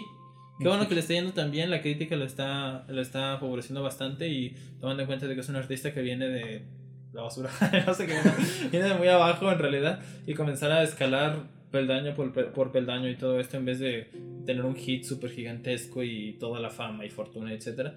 Pues no, pero mm, pues no sé el reconocimiento que está haciendo Alex G, que su música está comenzando a abrirse tantos paradigmas. Por ejemplo, está en número 10 en Metacritic con mejores críticas.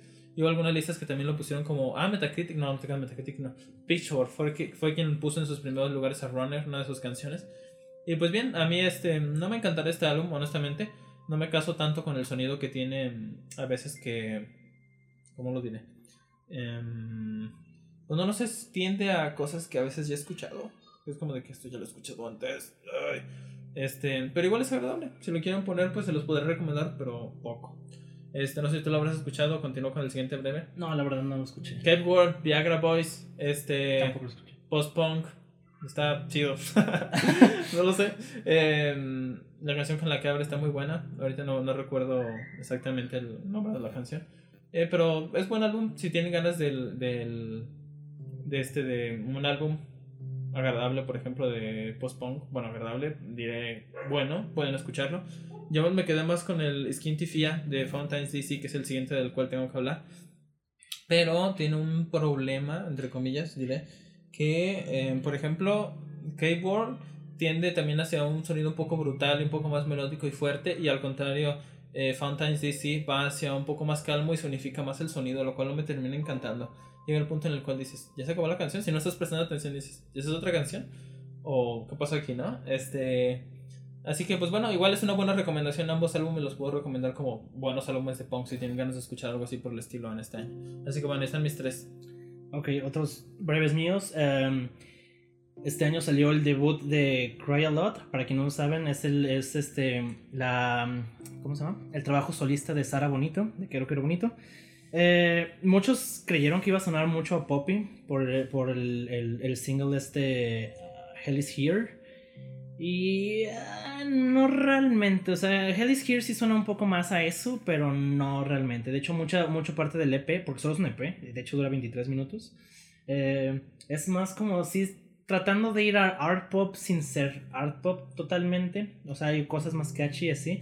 Aquí pues, bueno, sí voy a recomendar, pues Touch the Sound es muy buena, que es con la que abre. Hell is Here es muy buena también. Uh, See You Again también es muy buena. Eh, pero es que de vuelta, es un EP, entonces es muy fácil de escuchar todo, así que lo recomendaría todo. O, o si solo quieren escuchar el single, escúchenlo. Pero no creo que el single de la, del EP em, exprese exactamente cómo suena todo, todo el EP. Pero igual no dura mucho, vale la pena. Eh, otro álbum mm, breve We Disappear de R. Eh, es este básicamente dance music, música para, para bailar, electrónica, pero está más chill, está más tranqui. De hecho, este, este artista R Plus yo no lo conocía. De chill. Es de chill literal. Yo no lo conocía. eh, eh, conocí- eh, me topé con este álbum porque creí que era de Fateless al principio, un, otro grupo de dance music este, británico de los noventas. Y no, no es de Fateless. Más bien Fateless estuvo, o sea, fue parte del disco en todo, o sea, como que estuvo ahí junto con todos. Pero yo, uh, más bien es un álbum de R+. Y está muy interesante. Todas las rolas tienen este, una cantante que es Amelia Fox. Y básicamente es como un álbum conceptual-ish. Trata de una relación, de cómo empieza una relación, cómo se va desarrollando y cómo termina. Por eso se llama We Disappear. Y aquí, pues de vuelta, mm, siento que una rola como You Disappear, que para mí es la mejor del álbum, eh, explica perfectamente cómo suena el álbum. Es casi de las finales por, por, por los temas este, narrativos, pero vale la pena el álbum. Igual escúchense You Disappear si les gusta lo que escuchan, escúchense todo el álbum. Es, digo, bastante, bastante chill. Ok, bueno. Eh, estamos por terminar. En realidad, ya para llegar al top y todo esto. Me quedan, eh, espérate, bueno, me quedan varios. ¿Quieres que dé otros rápidos? Eh, déjame dar un par. Va, No, uno, mínimo. Este, muy breve. Animal Collective, Time Skiffs. Eh, de los primeros, primeros que escuché este año. Y este, y no superó a Mary Water Post Pavilion para los que están preguntándose eso. No, no lo superó. y yo también lo escuché obviamente con esas expectativas, pues porque quién no quiere que Animal Collective vuelva a ser algo tan bueno como eso. Este, quizás los fans estén tan de acuerdo y prefieran este Strawberry Jam o algún otro álbum de ellos, Tongue Songs. Este, y, pues no lo sé. Este, Walker es increíblemente buena. Escúchenla, maldita sea. Súper recomendación de, de, de Animal Collective. A lo mejor para también para que se comiencen a, a integrar un poco al sonido de, de ellos. Y este, Dragon Slayer también es buena. Prester John es buena. La, mm, a lo mejor la producción a mí no me termina de encantar. También la textura que tienen con los sintetizadores y con las voces artistas como que me... mm, no lo sé, como que no, no me termina de atrapar ni tampoco las líneas melódicas que tienen. O sea, aparte ustedes saben, es Animal Collective. Puede tender al caos y al, y al de repente y a la psicodelia profunda y todo. Y pues no lo sé, si tienen ganas de escuchar algo así, pues se los podría recomendar, no demasiado. Yo les recomendaría a lo mejor un poquito más los singles o a las canciones que ahorita les mencioné. Cherokee, por ejemplo, ¿cómo iba esa canción? No tengo ni idea, ni me acuerdo. Esto es del 4 de febrero, por ejemplo, este álbum. Y se quedó muy olvidado en todas las listas y en todos lados. Muy sepultado por, por, pues no sé, pues tantos álbumes en realidad buenos que vinieron después. Así que bueno. ¿Y tú? Bueno, otro álbum del que escuché y fue una muy rara sorpresa, eh, el Genome de Jebura. Ah, para los que no ubican eso, uh, Jebura es este, un elemento cabalístico y de hecho está estilizado en, en- en la banda en hebreo, que es pues, el idioma original. Eh, me sorprendió mucho porque pues la portada se ve como un tipo A ver, ese ni siquiera lo ubico. ah, ya sé cuál. es- está, está- muy buena la portada, me gustó mucho y como tiene las letras en hebreo, me sacó de pedo y lo escuché y es black metal de todas las cosas. O sea, para los que no saben, pues black metal casi todos son como bien este quemar iglesias y satanismo y cosas así. Entonces que, que, que la porta, que el nombre estuviera en hebreo y todo eso me, quedé como what the fuck. El álbum Yehinom, si mal no estoy equivocado, hace una referencia a donde encerraron a los titanes en la mitología griega.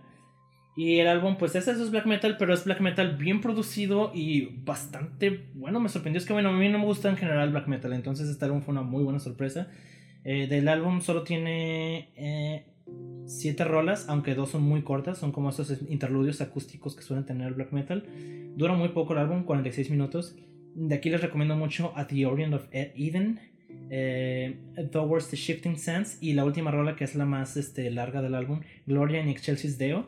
Muy buen, eh, muy buen álbum, me sorprendió. Y de hecho, gracias a este álbum empecé a escuchar eh, otras cosas de black metal, otras que tenía, o sea, de este año, que, que puse como en guardados, pero terminé sin escuchar por falta de tiempo. Pero bueno, de ahí me paso a, otro que también es black metal. Es este Hostile Architecture de Ashenspire. Esta es una banda este, escocesa. Me gustó muchísimo, me sorprendió muchísimo. Para empezar, no, no me esperaba que fuera black metal, porque cuando lo escuchas, o sea, sí suena, sí suena um, elementos de black metal, pero al mismo tiempo, por ejemplo, tienen, tienen este violín y saxofón, entonces hace, hacen pues, una instrumentación muchísimo más interesante. El álbum Hostel Architecture trata sobre este sobre pues eso es un término no sé si lo ubiquen hostel architecture arquitectura hostil que es este se está dando mucho ahorita en, ciertas zonas que quieren gentrificar. Eh, a qué se debe esto de, cómo funciona esto de la arquitectura hostil o sea hacen básicamente cosas para que los vagabundos no pueden estar ahí, por ejemplo, en, en, en, partes, en superficies planas donde alguien podría acostarse, ponen picos antivagabundos para que los vagabundos no puedan estar ahí. Ah, en banquitas donde un, alguien podría quedarse, o sea, acostado a dormir, ponen un, un, un este, un, ¿cómo se llama esta cosa? Pues un recargabrazos extra en medio para que no se puedan acostar. O sea, habla mucho de eso. Está muy interesante el tema del álbum, está muy buena la música porque incluso tiene unos elementos muy jazzísticos para ser black metal de, todas las cosas. Y la voz, por sobre todo, no suena como los gruturales gritos de, black metal. De hecho, el, la voz me suena más como si fuera un vocalista de hardcore punk. Alguien, alguien hizo una, una... me dio una idea interesante de que la voz de este tipo suena un poco como lo que decían de, de MC Wright en Dead Grips, de que suena como un vagabundo enojado. Y suena algo así. Por eso el hecho de que tenga esa voz con el tema del álbum me gusta muchísimo. Este es un álbum muy muy bueno y de vuelta otra sorpresa increíble de que fuera black metal y me terminara gustando tanto. Aparte de que pues este no tiene esos estereotipos de black metal de, de, de pues, ah, cosas satánicas. está muy bueno. Ah, mira, de hecho estoy viendo ahorita imágenes de arquitectura hostil, no tenía ni idea de que ese, de que ese término existía. Sí, es, es, una, es, una, cosa súper culera, o sea, mucha, obviamente mucha gente en contra de eso, pero sí está súper presente en, en, muchos lugares. Oh, what the fuck. bueno, qué interesante. Bueno, entonces ya, ¿cuál es la siguiente? Ah, ok. Otro álbum que escuché este año, de hecho recientemente, eh, Russian Circles Gnosis. Este es un grupo de post-rock, aunque bueno, a veces lo ponen como post-metal porque suenan un poco más pesados. Este creo que es como su octavo álbum, no estoy seguro. Es que no, no ubico tanto de Russian Circles. He escuchado como dos álbumes de ellos realmente. Pero este me, me, me lo recomendó YouTube por alguna razón, la, la, canción homónima de Gnosis. Y la empecé a escuchar y me gustó bastante, así que lo, lo empecé. Mm, no me encantan muchas cosas. Es que siento que para los que no saben, esta banda es como solo tres personas, un bajista, un guitarrista y un, y un baterista, todos obviamente instrumental. Entonces siento que a veces se pierden un poco los instrumentales más interesantes. De hecho, en algunos suena muy pesado, muy parecido al black metal, tipo como en Betrayal, suena muy así. No, no es en Betrayal, creo que es en O'Branwine, no sé cómo se pronuncia eso. Pero tiene otras partes muy buenas. Por ejemplo, no, Gnosis se me hace muy interesante. Se me hace que tiene este capas más interesantes. O la última rola del álbum Bloom también se me hace que tiene texturas muchísimo más interesantes. No es tan pesado, pero por lo mismo también se da oportunidad de hacer más, por así decirlo. ¿Quieres decir otro? Está viendo arquitectura hostil. Perdón, es que está muy interesante. Te dije, por eso me, me, llamó mucho la atención. Fue como nice. Ah, nice. Luego lo escucharé. Mira. Este. Mm, me quedan pocos. Ya, este, de hecho, estamos a punto de, de llegar a las 2 horas y 16 a superar el, el, especial pasado. Ya me di cuenta que me quedan tan poquitos, pero ahorita vemos. A ver, este. Pues digo, este, para, para ser breves. Eh, primero, eh, Natural Brown Brown, eh, Brown Brown Princess de Sudan Archives. Qué chulada, qué chulada de álbum, maldita si a mí no me gusta el RB. Y miren, o sea, este, si tienen, lo, lo, único que les voy a decir es que si tienen este, ganas de escuchar un buen álbum de, de RB, este, alternativo, de art pop, también incluso de hip hop, por las partes que tiene y todo esto, tengan expectativas de que este álbum es bueno en realidad. Lo comencé a ver de recién que salió en, varias partes y en realidad no me la creí y lo empecé a poner y fue como de que eh. este Homemaker es tan buena la canción con la que inicia eh, los arreglos que tiene y todo esto ella es violinista por ejemplo. Entonces sabe utilizar arreglos sabe sabe arreglar su música por ejemplo. Sale súper bien la mayoría de canciones que hace la vi también entre tops de mejores canciones y estoy súper de acuerdo en realidad. En cualquier top casi casi que la pongan. Es como de que maldita sea, está bien. Está en número 2, no, no importa, está bien. Denle visibilidad a esta chica. Y este, y no lo sé, a mí me encantó. Homemaker es buenísima. J-Lo Soul es tan buena. Dios de mi vida. Este, así que bueno, la primera parte es muy buena. Es lo que más yo les recomendaría escuchar. Este, y una recomendación rápida: I Love You Jennifer B de Jockstrap Em, a lo mejor no debería ser tan breve porque este álbum también está haciendo ahorita muy mucho ruido, muy, mucho ruido en realidad. Y toman en cuenta de que viene de Jockstrap, o también artistas que, que vienen de, de la nada prácticamente. Lo he visto en top 5 de muchas cosas. Sí, sí, sí. Y el. Yo a lo mejor no estaré tan de acuerdo con las denominaciones que le ponen sobre pop, experimental y cosas. Yo no, yo no, yo no a mí no me escucho tanto como, no lo escucho tanto como pop, lo escucho como. Bueno, a lo mejor sí como art pop, experimental, música experimental, música electrónica y todo esto. La canción con la que abre Neon es tan buena, maldita sea. Este, Glasgow, que también es una canción que ya conocíamos, y con Creed Overwater, que corresponden a singles respectivamente. Eh, Dios mío, qué buenas canciones son, buenísimas, de verdad. A lo mejor habrá algunas otras que, que personalmente incluso las encuentre un poco olvidadas, como las canciones que van en medio del álbum. Este. Es más, déjame buscarlas. que ni siquiera recuerdo cómo. La última rola de ese álbum me gusta mucho, pero no me acuerdo cómo se llama. 50-50. Ah, sí. ¿Mm? Este, Dibra, no tengo ni idea de cómo va. Este, y Angst tampoco. Eh, pero las partes experimentales están muy interesantes de verdad. Este, ella es la violinista de, de, Black Country New Road, como se los comentaba. Y qué calidad de música. Estaremos a la expectativa de, de este grupo, bueno, este, de este dúo en realidad. Y pues veremos qué más encontramos. Si tienen ganas de escuchar algo de ellos, intenten poner este álbum y a ver qué les parece. Va a ser muy experimental, va a ser una experiencia interesante. Pero pues a ver qué tal. El, como se dice, el Jennifer B, que también es una rolota. La segunda canción tiene el sonido de, de la eShop del, de la Nintendo Switch. Ah, sí. sí, está súper chido. Bueno, ya, ahí está. Bueno, voy a tratar de ser más breve porque creo que sí me quedan bastantes todavía. ¿Cuántos te quedan? Me quedan dos. Como unos 5 o 6. A ver, deja ver. Bueno, me quedan 4, no te El siguiente es Out of the Fog de Daniel, Daniel Kedal. Es, es, noruego. Obviamente destrocé ese apellido, pero el álbum se llama Out of the Fog, por si quieren escucharlo. Este, este, esta persona, Kedal, es un este, tubista de jazz noruego, que al parecer es muy, muy este, famoso allá. Y este álbum es, este, pues, ubiquen que es más, este, o sea, se nota que es un compositor estudiado, pues, no porque sea mejor o peor, solo porque se nota, créanme, cuando escuchen su música van a entender por qué. Todo, todo este álbum está, este, tiene, tiene vocalista, una, una, vocalista que se llama Emily Nicholas, que al parecer es una cantante también muy famosa en Noruega, que tiene varios Grammys noruegos. No conocí a ninguno, pero me gustó mucho el álbum. Se siente muy etéreo, muy bien. Este, los arreglos que tiene están muy, muy buenos, de metales sobre todo, obviamente. Y. Ay, no sé cómo explicarlo sin, sin sonar bien. Ah, como que estoy matando el álbum, pero puede sonar un poco musicalmente como si fuera un soundtrack de película es una muy vaga forma de decirlo, pero algo así, con, con, con vocales de pop. No de pop super comercial o super saturado, pero como eso. Vale mucho la pena, me gustó mucho. De hecho, yo lo encontré este álbum porque eh, me lo recomendó un guitarrista que sigo. Bueno, no me lo recomendó personalmente, pero lo, puso en su, en, su, en su Instagram. Pliny, otro muy buen músico. Y buenísimo álbum, buenísimo álbum, la verdad. Tal vez suene un poco pesado para algunos, pero pesado en cuanto la escuchan, no en cuanto a la música. Pero vale la pena.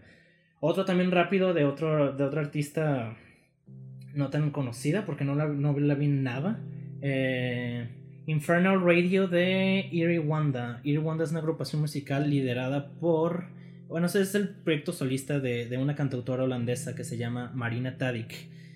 Y este álbum, pues es como. Mmm, no sé, es que mezcla muchas cosas. Es como indie pop, por así decirlo, pero tiene muchísimos elementos, hasta como de trip hop en algunas cosas, sin ser tan electrónico.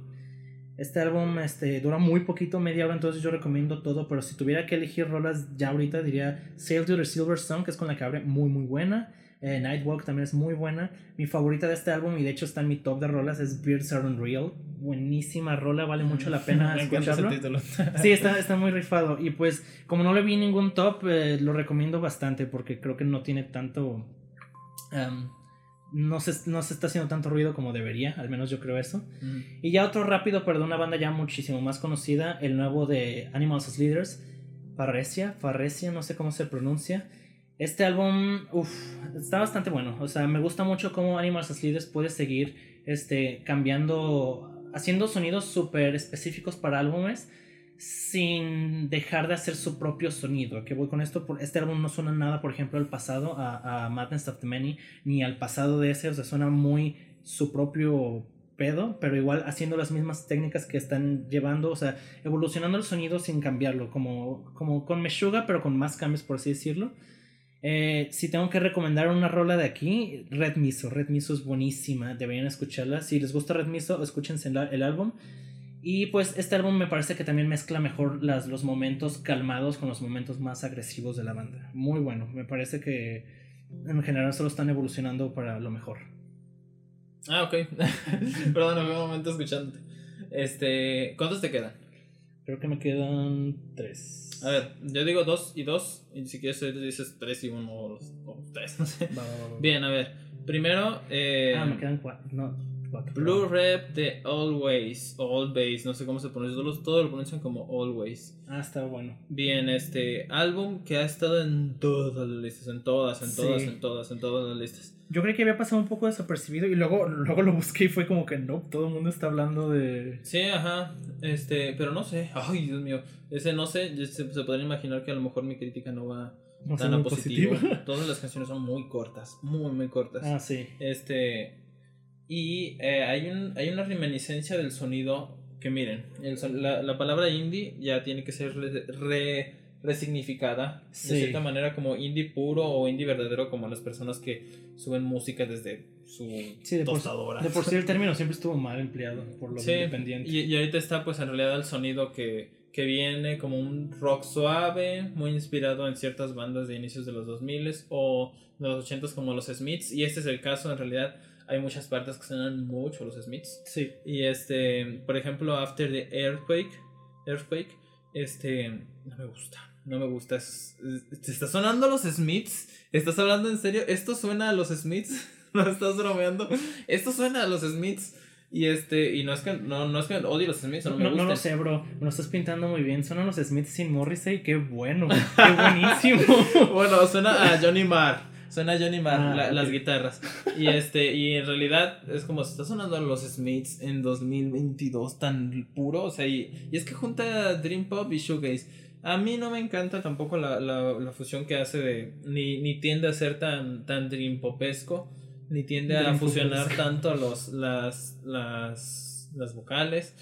Y no lo sé, o sea, que termina como quedando un poco a medias del Dream Pop y del Shoegaze y del Noise. Que en momentos sí suena, o sea, como en los mejores momentos, pero no todo el tiempo. Específicamente como. Es lo que yo, yo pensé porque dijeron: esto es Shoegaze, Dream Pop, Indie Rock. Y este, y te va a encantar. Y dije, pues, ¿cómo no me va a gustar con esa combinación? Obviamente me va a encantar. Entonces lo puse y pues mi sorpresa es que suena más a las guitarritas y todo esto que lo demando. Por ejemplo, este Many Mirrors y Very Online Guy me gusta por las texturas que alcanzan. Pero no las desarrollan tanto, son canciones muy cortas. Pharmacist tiene, tiene el, el momento acorde bonito. que, que suena súper super hermoso. También una canción de, de Wise Blood lo tiene. Estás escuchando y de repente llega ese acorde que interrumpe la, la progresión y resalta tanto y suena tan bien. Y entonces continúa la canción. Muy buena canción, me encanta. Este, y pues no lo sé. Eh, Belinda Says también es muy buena. Y Tile by Tile, recomendados. Y el otro álbum del que voy a hablar rápido en este caso va a ser de eh, The Ruby Court de Richard Dawson. Em, bien, la canción con la que abre de 41 minutos. Eh, bueno, antes de que se hable sobre eso, los arreglos están muy chidos en, en alrededor de las canciones y todo esto. Es una, una, una instrumentación muy buena, o sea, lo tengo que recalcar. Y la canción con la que abre, abre con 10 minutos de improvisación de sonido, pero tipo... Vamos a hacer escuchar 10 minutos de eso. Yo no quiero tanto tiempo, a lo mejor unos 6 minutos o qué sé yo, está bien. Pero 10 minutos de una improvisación así es folk. Folk es como música folk con, con, con art pop y chamber pop, esas cosas que le dicen por poner tantas cuerdas. Y no voy a escuchar 10 minutos de eso sin decir. No, con "Oye". esa actitud. claro que no. Sí, y fíjate que me puse en mi modo más mamador, melancólico. Vamos a acostarnos y relajarnos con esta música. Ya, llegaba un punto en el que decía, tengo que adelantar esto. Es puro... Sin mucho sentido y honestamente no me encanta eso. Lo demás de la canción está interesante y el, el hilo conductual que siempre es la melodía que... que eh, está, está bien y me gusta, tiene una fuerza lírica interesante, el ermitaño y todo esto. Y pues se los puedo recomendar también como algo un poquito más mamador y más organizado en sentido de arreglos y etcétera. Así que bueno. Bueno, eh, ya me fijé y me quedan cinco. Pero vamos a hacerlo lo más rápido posible. Dos El horas que- y media, vamos. El que sigue es un EP, eh, Weather Glow. Yo por la portada creí que lo iba a odiar, la verdad. Eh, pero Sí. me gustó muchísimo. Son seis rolas nada más, entonces ese es otro que recomiendo escuchar todo. Son 23 minutos. Pero si quieren que dé recomendaciones, recomiendo la rola con la que abre, Melt a Bed, muy buena.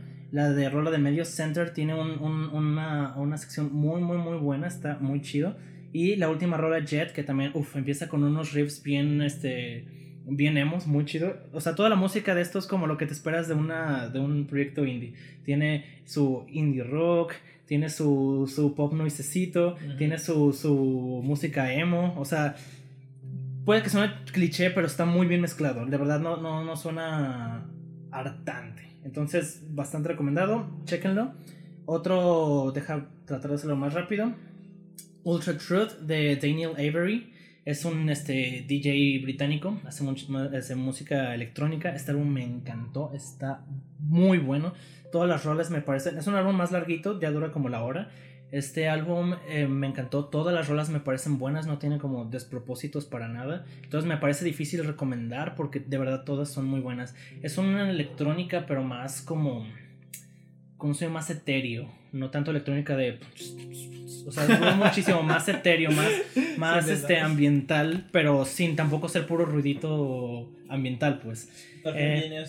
Ajá, yo recomendaría aquí este, de este álbum Devotion. Devotion y Higher son las únicas rolas de este álbum que tienen como un sonido más, más este, de rev, pero siendo todavía introspectivo, no tanto de bailar, sino más introspectivo, pero más movidas. Y mi rola favorita de este álbum diría que es Ch- Chaos Energy, muy, muy, muy, muy buena. Eh, todo este álbum vale la pena, definitivamente una perra joya. Y eso que yo no soy tan fan de la electrónica, pero joder, qué buenísimo álbum. Y vamos por otro rápido. Eh, aquí lo tengo. Ah, el Unfold de Melodies Echo, E- Echo Chamber. Este lo, lo vi por puro occidente. Es un álbum súper corto, tiene 7 canciones y dura 20 minutos. Este lo, lo vi porque estaba es- escuchando una rola de Blonde Redhead. Y ya me pasó eso de Spotify de que cuando terminas una rola te recomienda una que se supone se parece. Y me puso Unfold. Yo creí que seguía siendo Blonde Redhead por, por el tipo de voz. Hasta que chequé y dije, ah, no mames, no. Chequé que el álbum era de 2022 y ya lo empecé a escuchar y me gustó muchísimo. Es también como medio shoegazito, pero pues bastante bien. No creo que ninguna rola sea un despropósito. Abre muy bien el álbum y pues súper recomendable. ¿Me quedan dos, los digo o pasas tú? Ah, bueno, si quieres yo termino. Voy a terminar con los míos. Ya, por fin. Pero me quedan dos, es lo que te digo. O Sí, pues por eso termino mis dos y si quieres. Ah, va, va, va. A ver, eh, bueno, uno. El otro lo voy a mencionar en mi top de canciones. Así que. Sorpresa. no, en realidad no tengo mucho que decir. Casi casi es por la Ah, no, canción. me quedan tres. Este, ok. Em, And in the Darkness, Hearts Aglow de Wise Blood. El, quizás el, Ah, el álbum claro. más anticipado por mí de este año. Bueno. No se quedan. Quizás fue el de. El de. em, El de Black Midi o el de Black Country New Road. Jodidamente anticipado por todo el mundo, Dios mío. Y es que eh, fue tan bueno Titanic Rising, o sea, fue un hito de verdad en el sonido del, del art pop de la década pasada. Y es como de que, ¿y ahora que viene? Maldita sea. Y lo, lo malo, o sea, lo malo es de que la misma Natalie se puso, entre comillas, la soga al cuello. eh, pues haciendo una continuación tan directa de su álbum anterior. O sea, ¿cómo superas Titanic Rising? Tiene que ser muy bueno en realidad lo que vas a sacar. Siguiendo la misma línea. y es como, ay, eh, para empezar, pues no están presentes, por ejemplo, la, la unidad conceptual que mantenía Titanic Rising junta. Que este álbum la siento muy ausente y que siento que le sentaba muy bien a Titanic Rising, ¿no? Estas sonoridades acuáticas, etéreas, los arreglos, la fuerza melódica que tienen, eh, hace falta. Honestamente sí hace falta ese, ese poder conceptual que, que, pues que tenía todo, todo ese tipo de... to- todo, lo que, todo lo que se había gestado alrededor del agua, etcétera que tiene un significado con respecto a sus experiencias vividas con la iglesia cristiana pentecostal, etc. Eh, y pues bueno, tenemos eh, muchas canciones una vez más de art pop, eh, sin eh, ese motivo de ah, la, la fórmula acuática, aunque siga apareciendo. Y eh, tenemos una canción increíblemente hermosa y bella que es eh, God Turned Me Into a Flower. Qué canción tan bonita, hermosa, el último single. ¿Por qué fue el último single? La canción con la que abre, que fue este... Em, it's not everybody, it's just me. no, it's not me, it's just eh, it's everybody. no se lo estoy pronunciando mal, mi celular lo dejé cargando, se está a un lado. Ya después de dos horas y media se me descargó. Y este. Y mm, el single principal no me encantó. Grapevine también como single principal no me encantó. Y, y, tiene algunos momentos, por ejemplo, como The Worst Is Done, donde hay noto algo, yo noto algo, tú notas algo, todos deberían notar algo. Esa canción no, la línea melódica debería ir tarán, tarán, pero no va así, va tarán, tarán, tarán, tarán, va un poco así. Disculpen que me salga un poquito de eso, estoy cansado, dos horas y media. Y ya no, ya no estoy trabajando el 100 y eh, el, la dirección melódica está indicada y no se va para allá. ¿Por qué? ¿Por qué lo hiciste, Natalie? Estoy seguro de que esa canción ya existía. Así que tuvo que tener cuidado y tuvo que hacer algo diferente. Pero la, todo apuntaba a que la melodía se fuera, pero quizás simplemente son mis delirios de, de músico. Y ya estoy comenzando a escuchar música donde no Los intermedios eh, no terminan quedando fuera, terminan quedando bien, bien estructurados, pero el hecho de que ya no tengamos una vez más la unidad conceptual que proponía Titanic Rising mm, se pierde un poco. Y me siento un poco mal por eso porque este álbum no, llenó las expectativas que todo el mundo teníamos. O sea, literalmente este álbum comienza donde termina Titanic Rising con el sonido pues, del tema de Titanic Rising y entonces comienza el álbum. Y pues mm, venir después de eso y decir, ¿va a continuarlo? Como que dices, bueno, tiene que ser muy bueno para que lo continúe. Y pues lamentablemente a lo mejor no quedó a las expectativas. Este. Children of the Empire, buenísima canción, un buen sucesor de, de Everyday, eso sí se los puedo decir. Los arreglos están bien. Eh, y pues no lo sé. Eh, Twin Flame a lo mejor no será tan buena, lo tengo que reconocer. Eh, a mí me gusta. Y el final mm, me dejó con, con, con mucho, mucho que esperar comparado con el final tan precioso de Picture Me Better. Así que bueno, eh, mis impresiones. Es un álbum que me gusta mucho, aún así súper recomendable. Con este álbum y el otro lo guardo para ahorita que lo mencione en eh, las menciones de las mejores canciones, que es lo que ahorita sigue. Pero antes, ¿tú le ibas a hablar de? Sí, yo ya voy a hablar de los que me quedan. El que sigue es uno de mis favoritos de este año, Hip of Ashes de Sleep Party People. Oh, qué buen álbum. Este... No este no es un álbum para todos, definitivamente. O sea, está muy mucho más pesado que escuchar que los anteriores de People. Para quien no saben, normalmente ellos hacían Dream Pop. Y tenían un sonido bastante estable hasta cierto punto, pero sí se separaron mucho de su primer álbum, por ejemplo. De hecho, todo el mundo de sus fans quieren que vuelvan a su primer álbum, o, su primer álbum 2, básicamente. Y honestamente pudieron haber hecho eso y hacer un álbum que sonara muchísimo, o pudieron haber sido por el camino de sus últimos dos álbumes, los Lingering, pero no, se fueron por un camino muchísimo más intenso con un montón de arreglos y más reminiscente de pues música contemporánea de verdad, o sea, como música de como académica contemporánea y le tengo muchísimo respeto a Brian, a Brian Batts por hacer eso porque definitivamente no se fue por el camino fácil. Eh, se nota que este álbum es más como eh, un proyecto personal suyo, más artístico en ese sentido, muy muy muy bueno, me encantó, me encantó todas las texturas que tiene, los arreglos son increíbles, tiene muchísimo uso de cuerdas y muchas cosas, o sea, este creo que si mal no recuerdo este es el primer álbum en el que escucho que Brian Batts este, usa gritos, porque normalmente pues su voz era bastante más etérea por el tipo de música que hacía con el Dream Pop. Y pues muy bueno, muy bueno. Eh, yo recomiendo de este álbum escuchar Tide, Spider Cracks, eh, Portrait Bodies, buenísima. Y la rola final, Needle. Muy, muy, muy, muy buenas. Creo que la única rola que no me encanta de este álbum es Number 3147, pero todo el álbum es buenísimo. Muy, muy, Esa portada está increíble, ¿eh? ah, sí, también el, arte del, del, álbum está muy, muy chido. Muy, muy bueno. Okay. Otro álbum del que voy a hablar, que este sí no es tan conocido, pero la banda era muy conocida en los 90s, Hyena de KMFDM. Es este, una banda alemana de metal industrial fue era más conocida en los noventas. De hecho, esta banda es de las bandas que escuchó uno de los de que escuchaba uno de los que hicieron el tiroteo de, de Columbine. se hizo famosilla, más famosilla por eso. Qué triste, por cierto, que se haya hecho famoso por eso, pero bueno. Sí. El álbum, eh, yo esperaba que fuera muy como en los noventas, pero no. Pese a ser este, pues rock metal industrial, es bastante variado con sus géneros. Por ejemplo, en Rock and Roll Monster, este, hay partes rapeadas y está más basado en, en las partes rítmicas. En Black Hole es literal una rola de high, rock de los ochentas. Eh, Hyena y All Wrong But All Right son más como el sonido así industrial. De hecho, All Wrong But All Right es mi rola favorita de este álbum. Muy buena. Si quieren el sonido clásico de KMFDM, escuchen esa rola. Rolas como Blind Face son de plano punk. Uh, Immortally Yours es como rock gótico, literal como si fueran Sisters of Mercy. O sea, tienen mucha variación. Y Immortal, Immortally Yours también es muy, muy buena. Y terminan con In Dove We Trust, que es una rola reggae.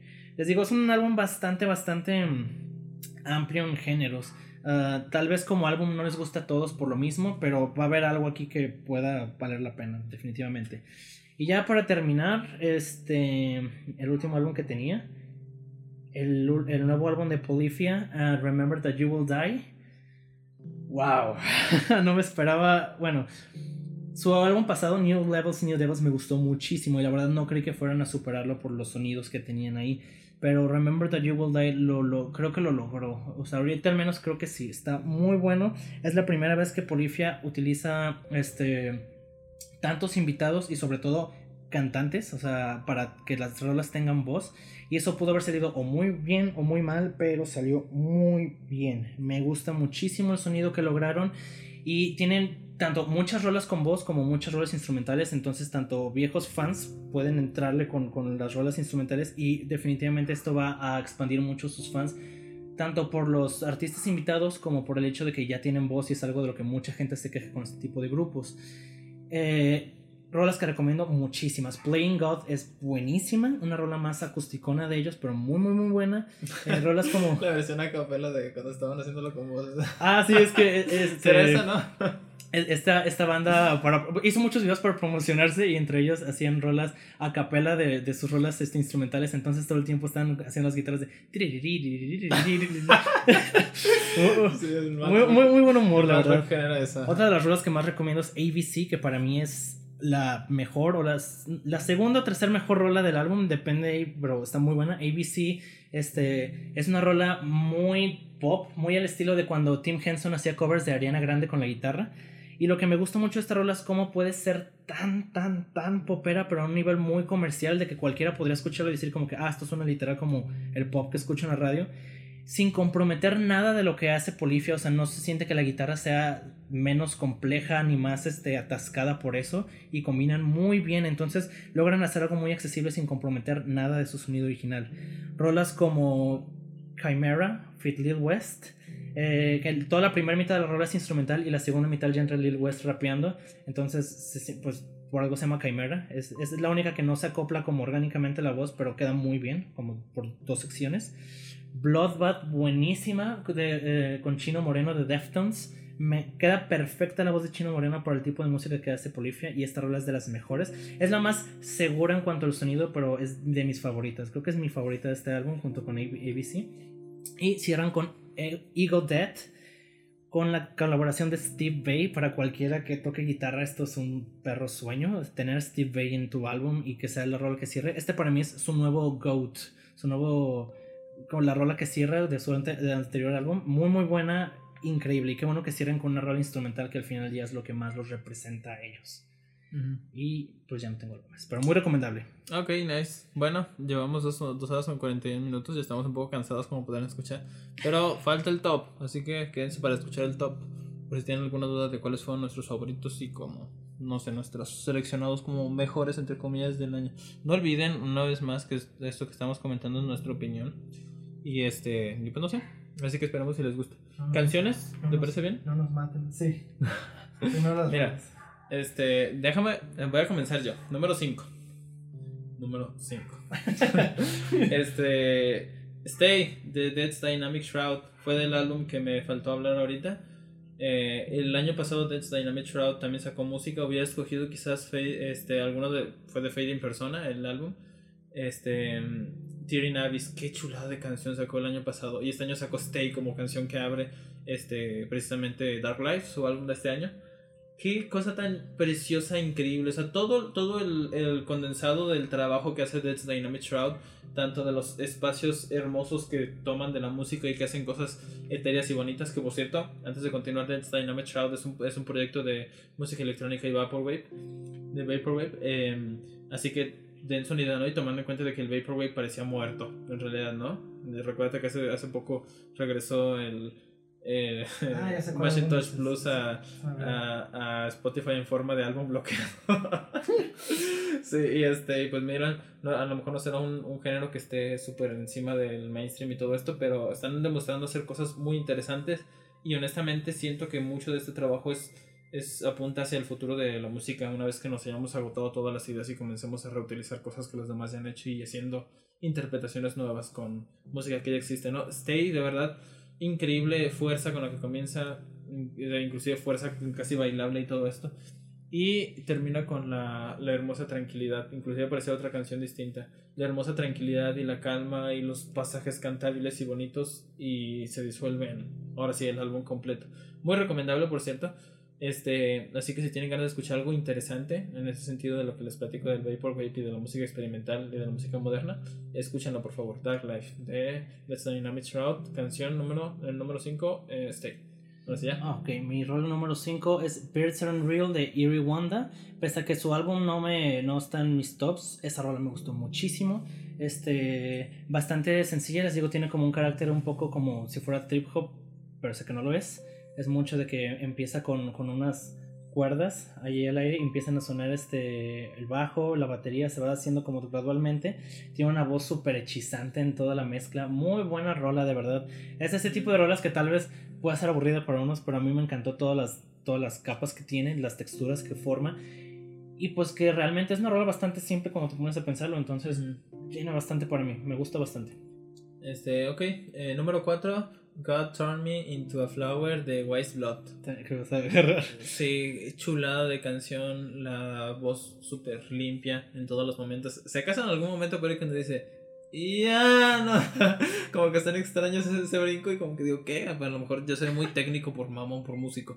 Pero es increíble el performance, este, el arreglo que tiene al final con la mezcla de sonidos y todo esto. Me recuerda tanto al, al inicio de Close to the Edge de Yes y al final también de Close to the Edge. No sé si se habrán inspirado de ahí precisamente los sonidos naturales y todo esto. La letra se me hace preciosísima. Y pues bueno, escúchenla. Es una balada pop lenta, introspectiva, voz brillante y arreglos, arreglo tan bonito. Por favor, escúchenla. Eh, mi número 4 es Chaos Energy de Ultra Truth. Ah, ¿Qué puedo decir esta rola? Muy buena. Creí que, creí que no le iba a, superar, que nadie iba a superar a Devotion en este álbum, que les digo es más movida, más con una batería imponente. Bueno, percusiones, no, no necesariamente batería. Eh, pero sí, sí que le ganó. Me gusta muchísimo todo en esta rola. Es este, muy atmosférica, pero de vuelta sin ser aburrido. Es que eso es lo que me gusta de este álbum, que es tan etéreo, pero no se siente como si fuera post-rock o algo así. Y digo, pues es, es- es Ah, electrónica. Eh, vale muchísimo la pena, me parece que es una rola bastante fácil de escuchar para quien sea realmente, entonces escúchenla si pueden. Chaos Energy. Ok, va. Número 3. Eh, que quizás aquí ya empezamos a diferir un poco. Quizás me odies por ponerlo aquí. número 3, Basketball Shoes de Black Country New Road. Así es, no lo puse número 1. Ni número 2.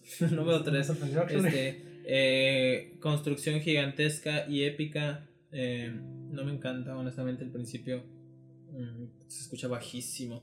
Y a lo mejor la, la guerra de decibeles que ha generado que toda la música suba tanto de volumen estropea este tipo de intentos de. Pues en realidad le ponen la canción y dices, ¿si se está escuchando? Y entonces le subes a todo y entonces luego le tienes que bajar.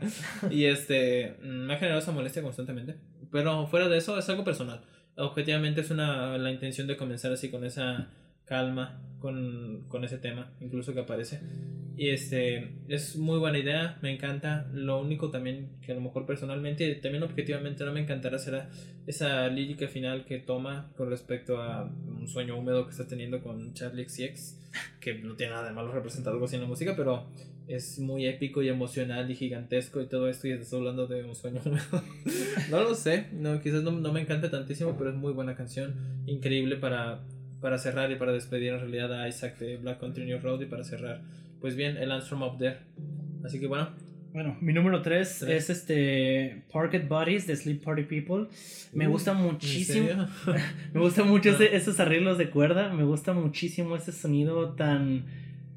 Pues no tan común en música pues popular, entre comillas. No sé, me, me, me, me sigue sorprendiendo mucho que se haya atrevido a lanzar un álbum así. Así de tan no escuchable. Este es uno, este es uno de, mis, de, mis, de, mis, de mis tops en los que no pues, voy a recomendar para todos.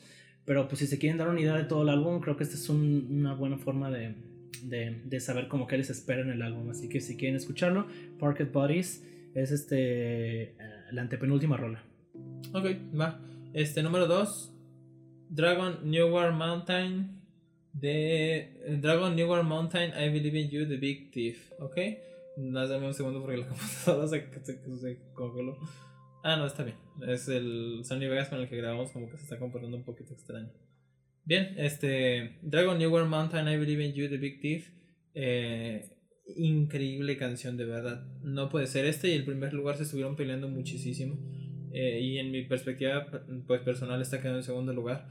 La atmósfera que genera, la calma, la quietud, ese color blanco hermoso que genera esta canción es, es como niebla, es como algo así. Es algo, algo muy personal a lo mejor. Una intimidad, una cercanía. Es bellísima. El performance vocal que escogieron está, no puede ser, es exquisito. La selección instrumental también está en calma y arropa tanto toda esta, esta, esta melodía. Y no, o sea, no tengo palabras, de verdad, es increíblemente buena canción. Escúchenla sí o sí, por favor. ¿Y tu número 2? Ah, mi número 2 es este. Esta fue difícil de decidir. Estaba. Es, es de Black Midi. Estaba entre Eat Me Eat o Welcome to Hell. Me gusta muchísimo, pero al final me quedo con 27 Questions. ¿Qué? Estaba entonces ya está probando ninguna de las dos. Ok, ajá.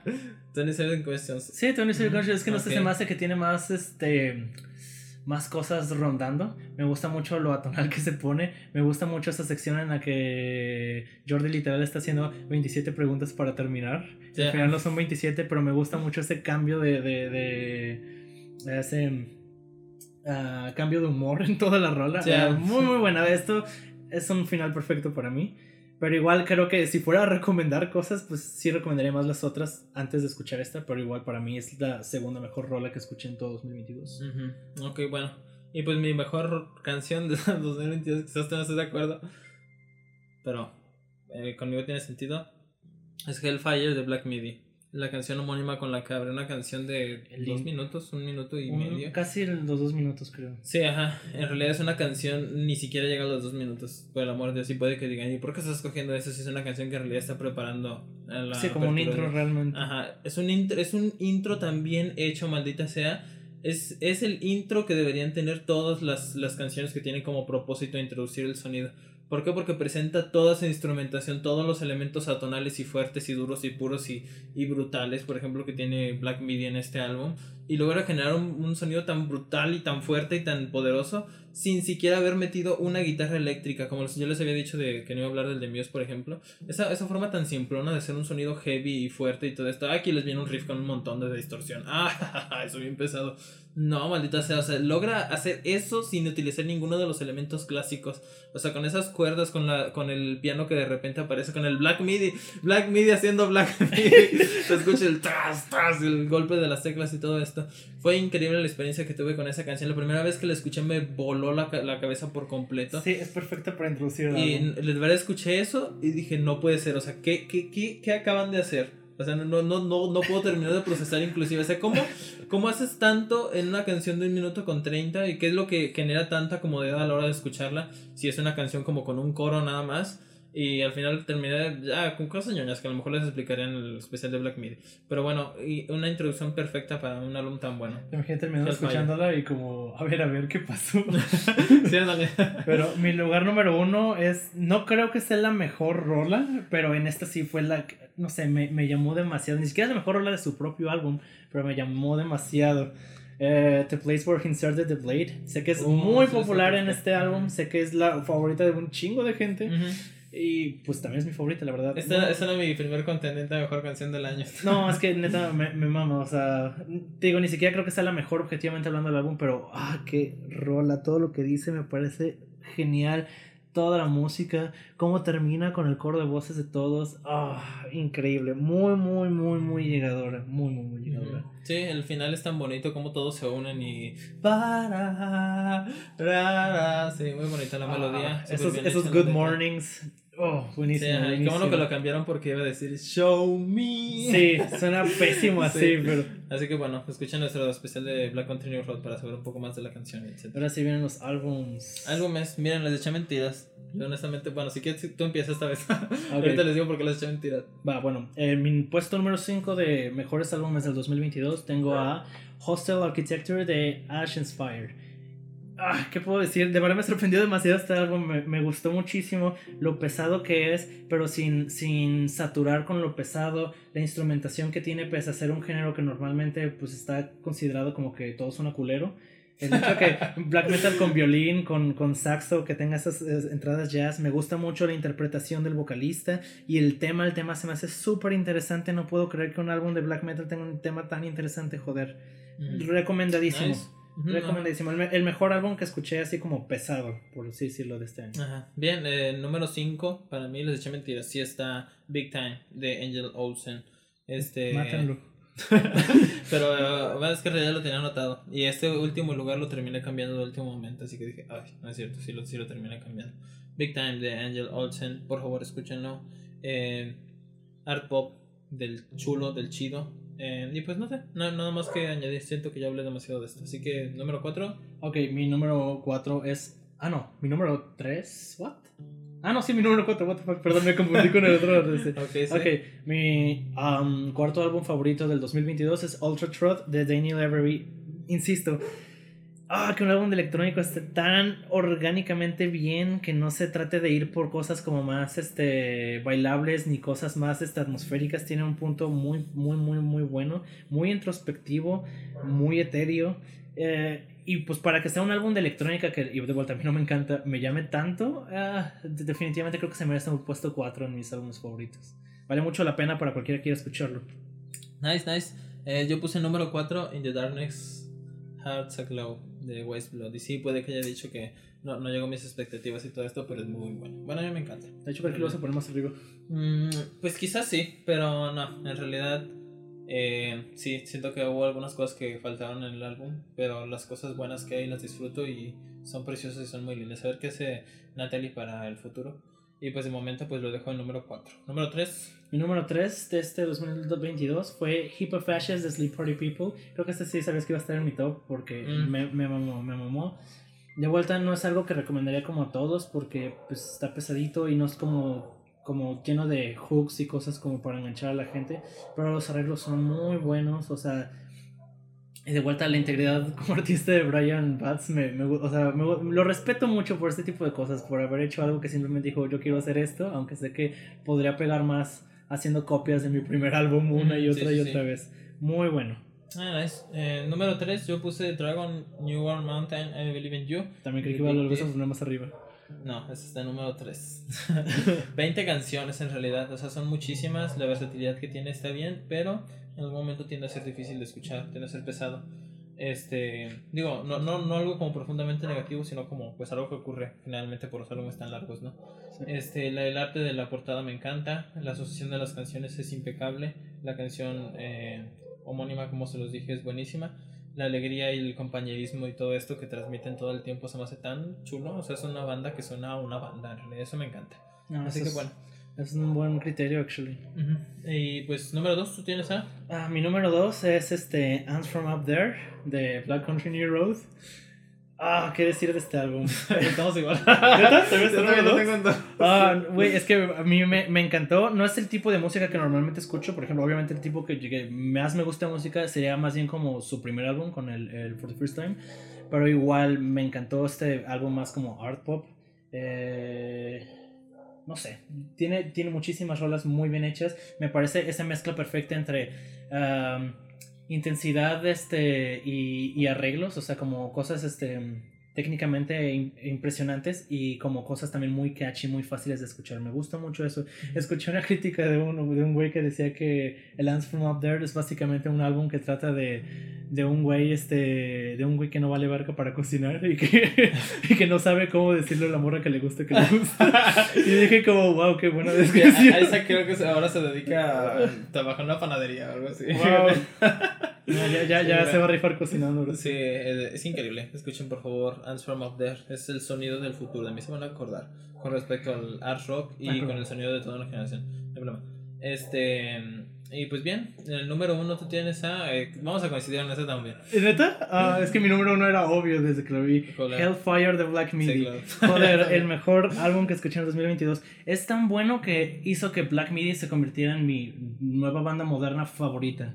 O sea, increíble. Y aparte, fui a verlos en vivo. Presentar ese álbum fue increíble. Me destrozó el cerebro ver todo eso en vivo. Genial. Es ese tipo de bandas que, aunque no tenga su saxofonista, su tecladista, con, con solo lo básico, hace muchísimo. Ah, para mí, una buena rola así de. Ah, ah, buenas rolas así de intensas es como de que quítale todos los arreglos y aún funciona. Y para mí, este álbum tiene todo eso. Increíble de verdad. este, pues la asociación de canciones que tiene, por ejemplo, la selección instrumental, o sea, ¿cómo, cómo tiende a sonar tan brutal? Aún, aún de verdad sin tener ese protagonismo de la guitarra eléctrica que entra hasta el final de, de, de Sugar 2, por ejemplo, y toda la canción es, es explosiva en todo su esplendor y ni siquiera hay, hay guitarras eléctricas por ahí haciendo un riff bien, bien distorsionado o algo por el estilo. Ese, ese tipo de, de, mentalidad cliché es la que, la que le quita tanto, tanto crédito al rock y la estanca tantísimo. Y vamos a hacer otro riff pegajoso y otro riff heavy. Ay, míos, ya por favor, ya duérmete con eso. Y este. ya y, y, el, y al contrario, Black Midi llega y explota todos los instrumentos que tiene y hace todo lo que puede. Y dices, no puede ser. Este Jordi Griff es un, es un gran aficionado de la música clásica. Y eso lo noto y se nota por completo y del jazz y de todo esto. Así que, pues no lo sé, o sea, ni hablar de, de la calidad que tiene su música y de lo que vendrá en un futuro, pues quién sabe, digo, tomen en cuenta, tomen en cuenta de que su música estuvo en los tops del año pasado y este también, y en un futuro quién sabe. Pero de momento, pues increíble y lamento mucho haberme los perdido, ¿no? Bien, así que vamos a coincidir en los dos. los dos, sí. Es que yo creí que ibas a poner el de Big Thief arriba o, o ah. que iba a deformar todo. No, no, en realidad eh, soy bien cursi. no lo sé. Mira, faltan 6 segundos menos para que se completen las 3 horas. Ya son las 3 horas. Nice. 3 horas hablando aquí, este, yendo al baño y tomando agua y así. Así que pero no nos no hemos cansado ni, ni nos tomen por unos pedantes pretenciosos o algo por el estilo. Viajeros por el, viajeros y, si lo hacen, esperemos que al menos nos escuchen. Sí, cambia de canal, por favor. Y este, bien, al final de cuentas nuestra opinión y pues no sé, es un buen rato aquí va a pasarle bien nosotros hablando de música y espero también nosotros, perdón, ustedes también se le estén pasando a gusto. Esperemos que muchos álbumes de aquí no se han escuchado y que se animen a escucharlos. Eh, como siempre, pues va a haber timestamps en el video para que puedan ir directamente al álbum que les interese. Bueno, son las tres horas, no creo que sirva decirlo ahorita. Habíamos dicho al principio. Sí, pero. Mira, ah, por cierto, eh, tengo mi playlist de Spotify, lo voy a dejar ligada al, al, al video y también a la página de Facebook. Por favor, sigan nuestra página de Facebook, déjanos un comentario de qué andan ahí. Y este, y pues para que pasen a escuchar algo de la música, yo diría que tú también hicieras la tuya y ahí la, la pongamos también. Y añadamos también las recomendaciones de ambos para que vayan directamente a la música que, que aquí nos, nos, gusta a nosotros, ¿no? Y pues bien, esto ha sido todo por el día de hoy. Gracias por acompañarnos. Yo fui Omar. Yo fui Lee. Y nos vemos en la próxima.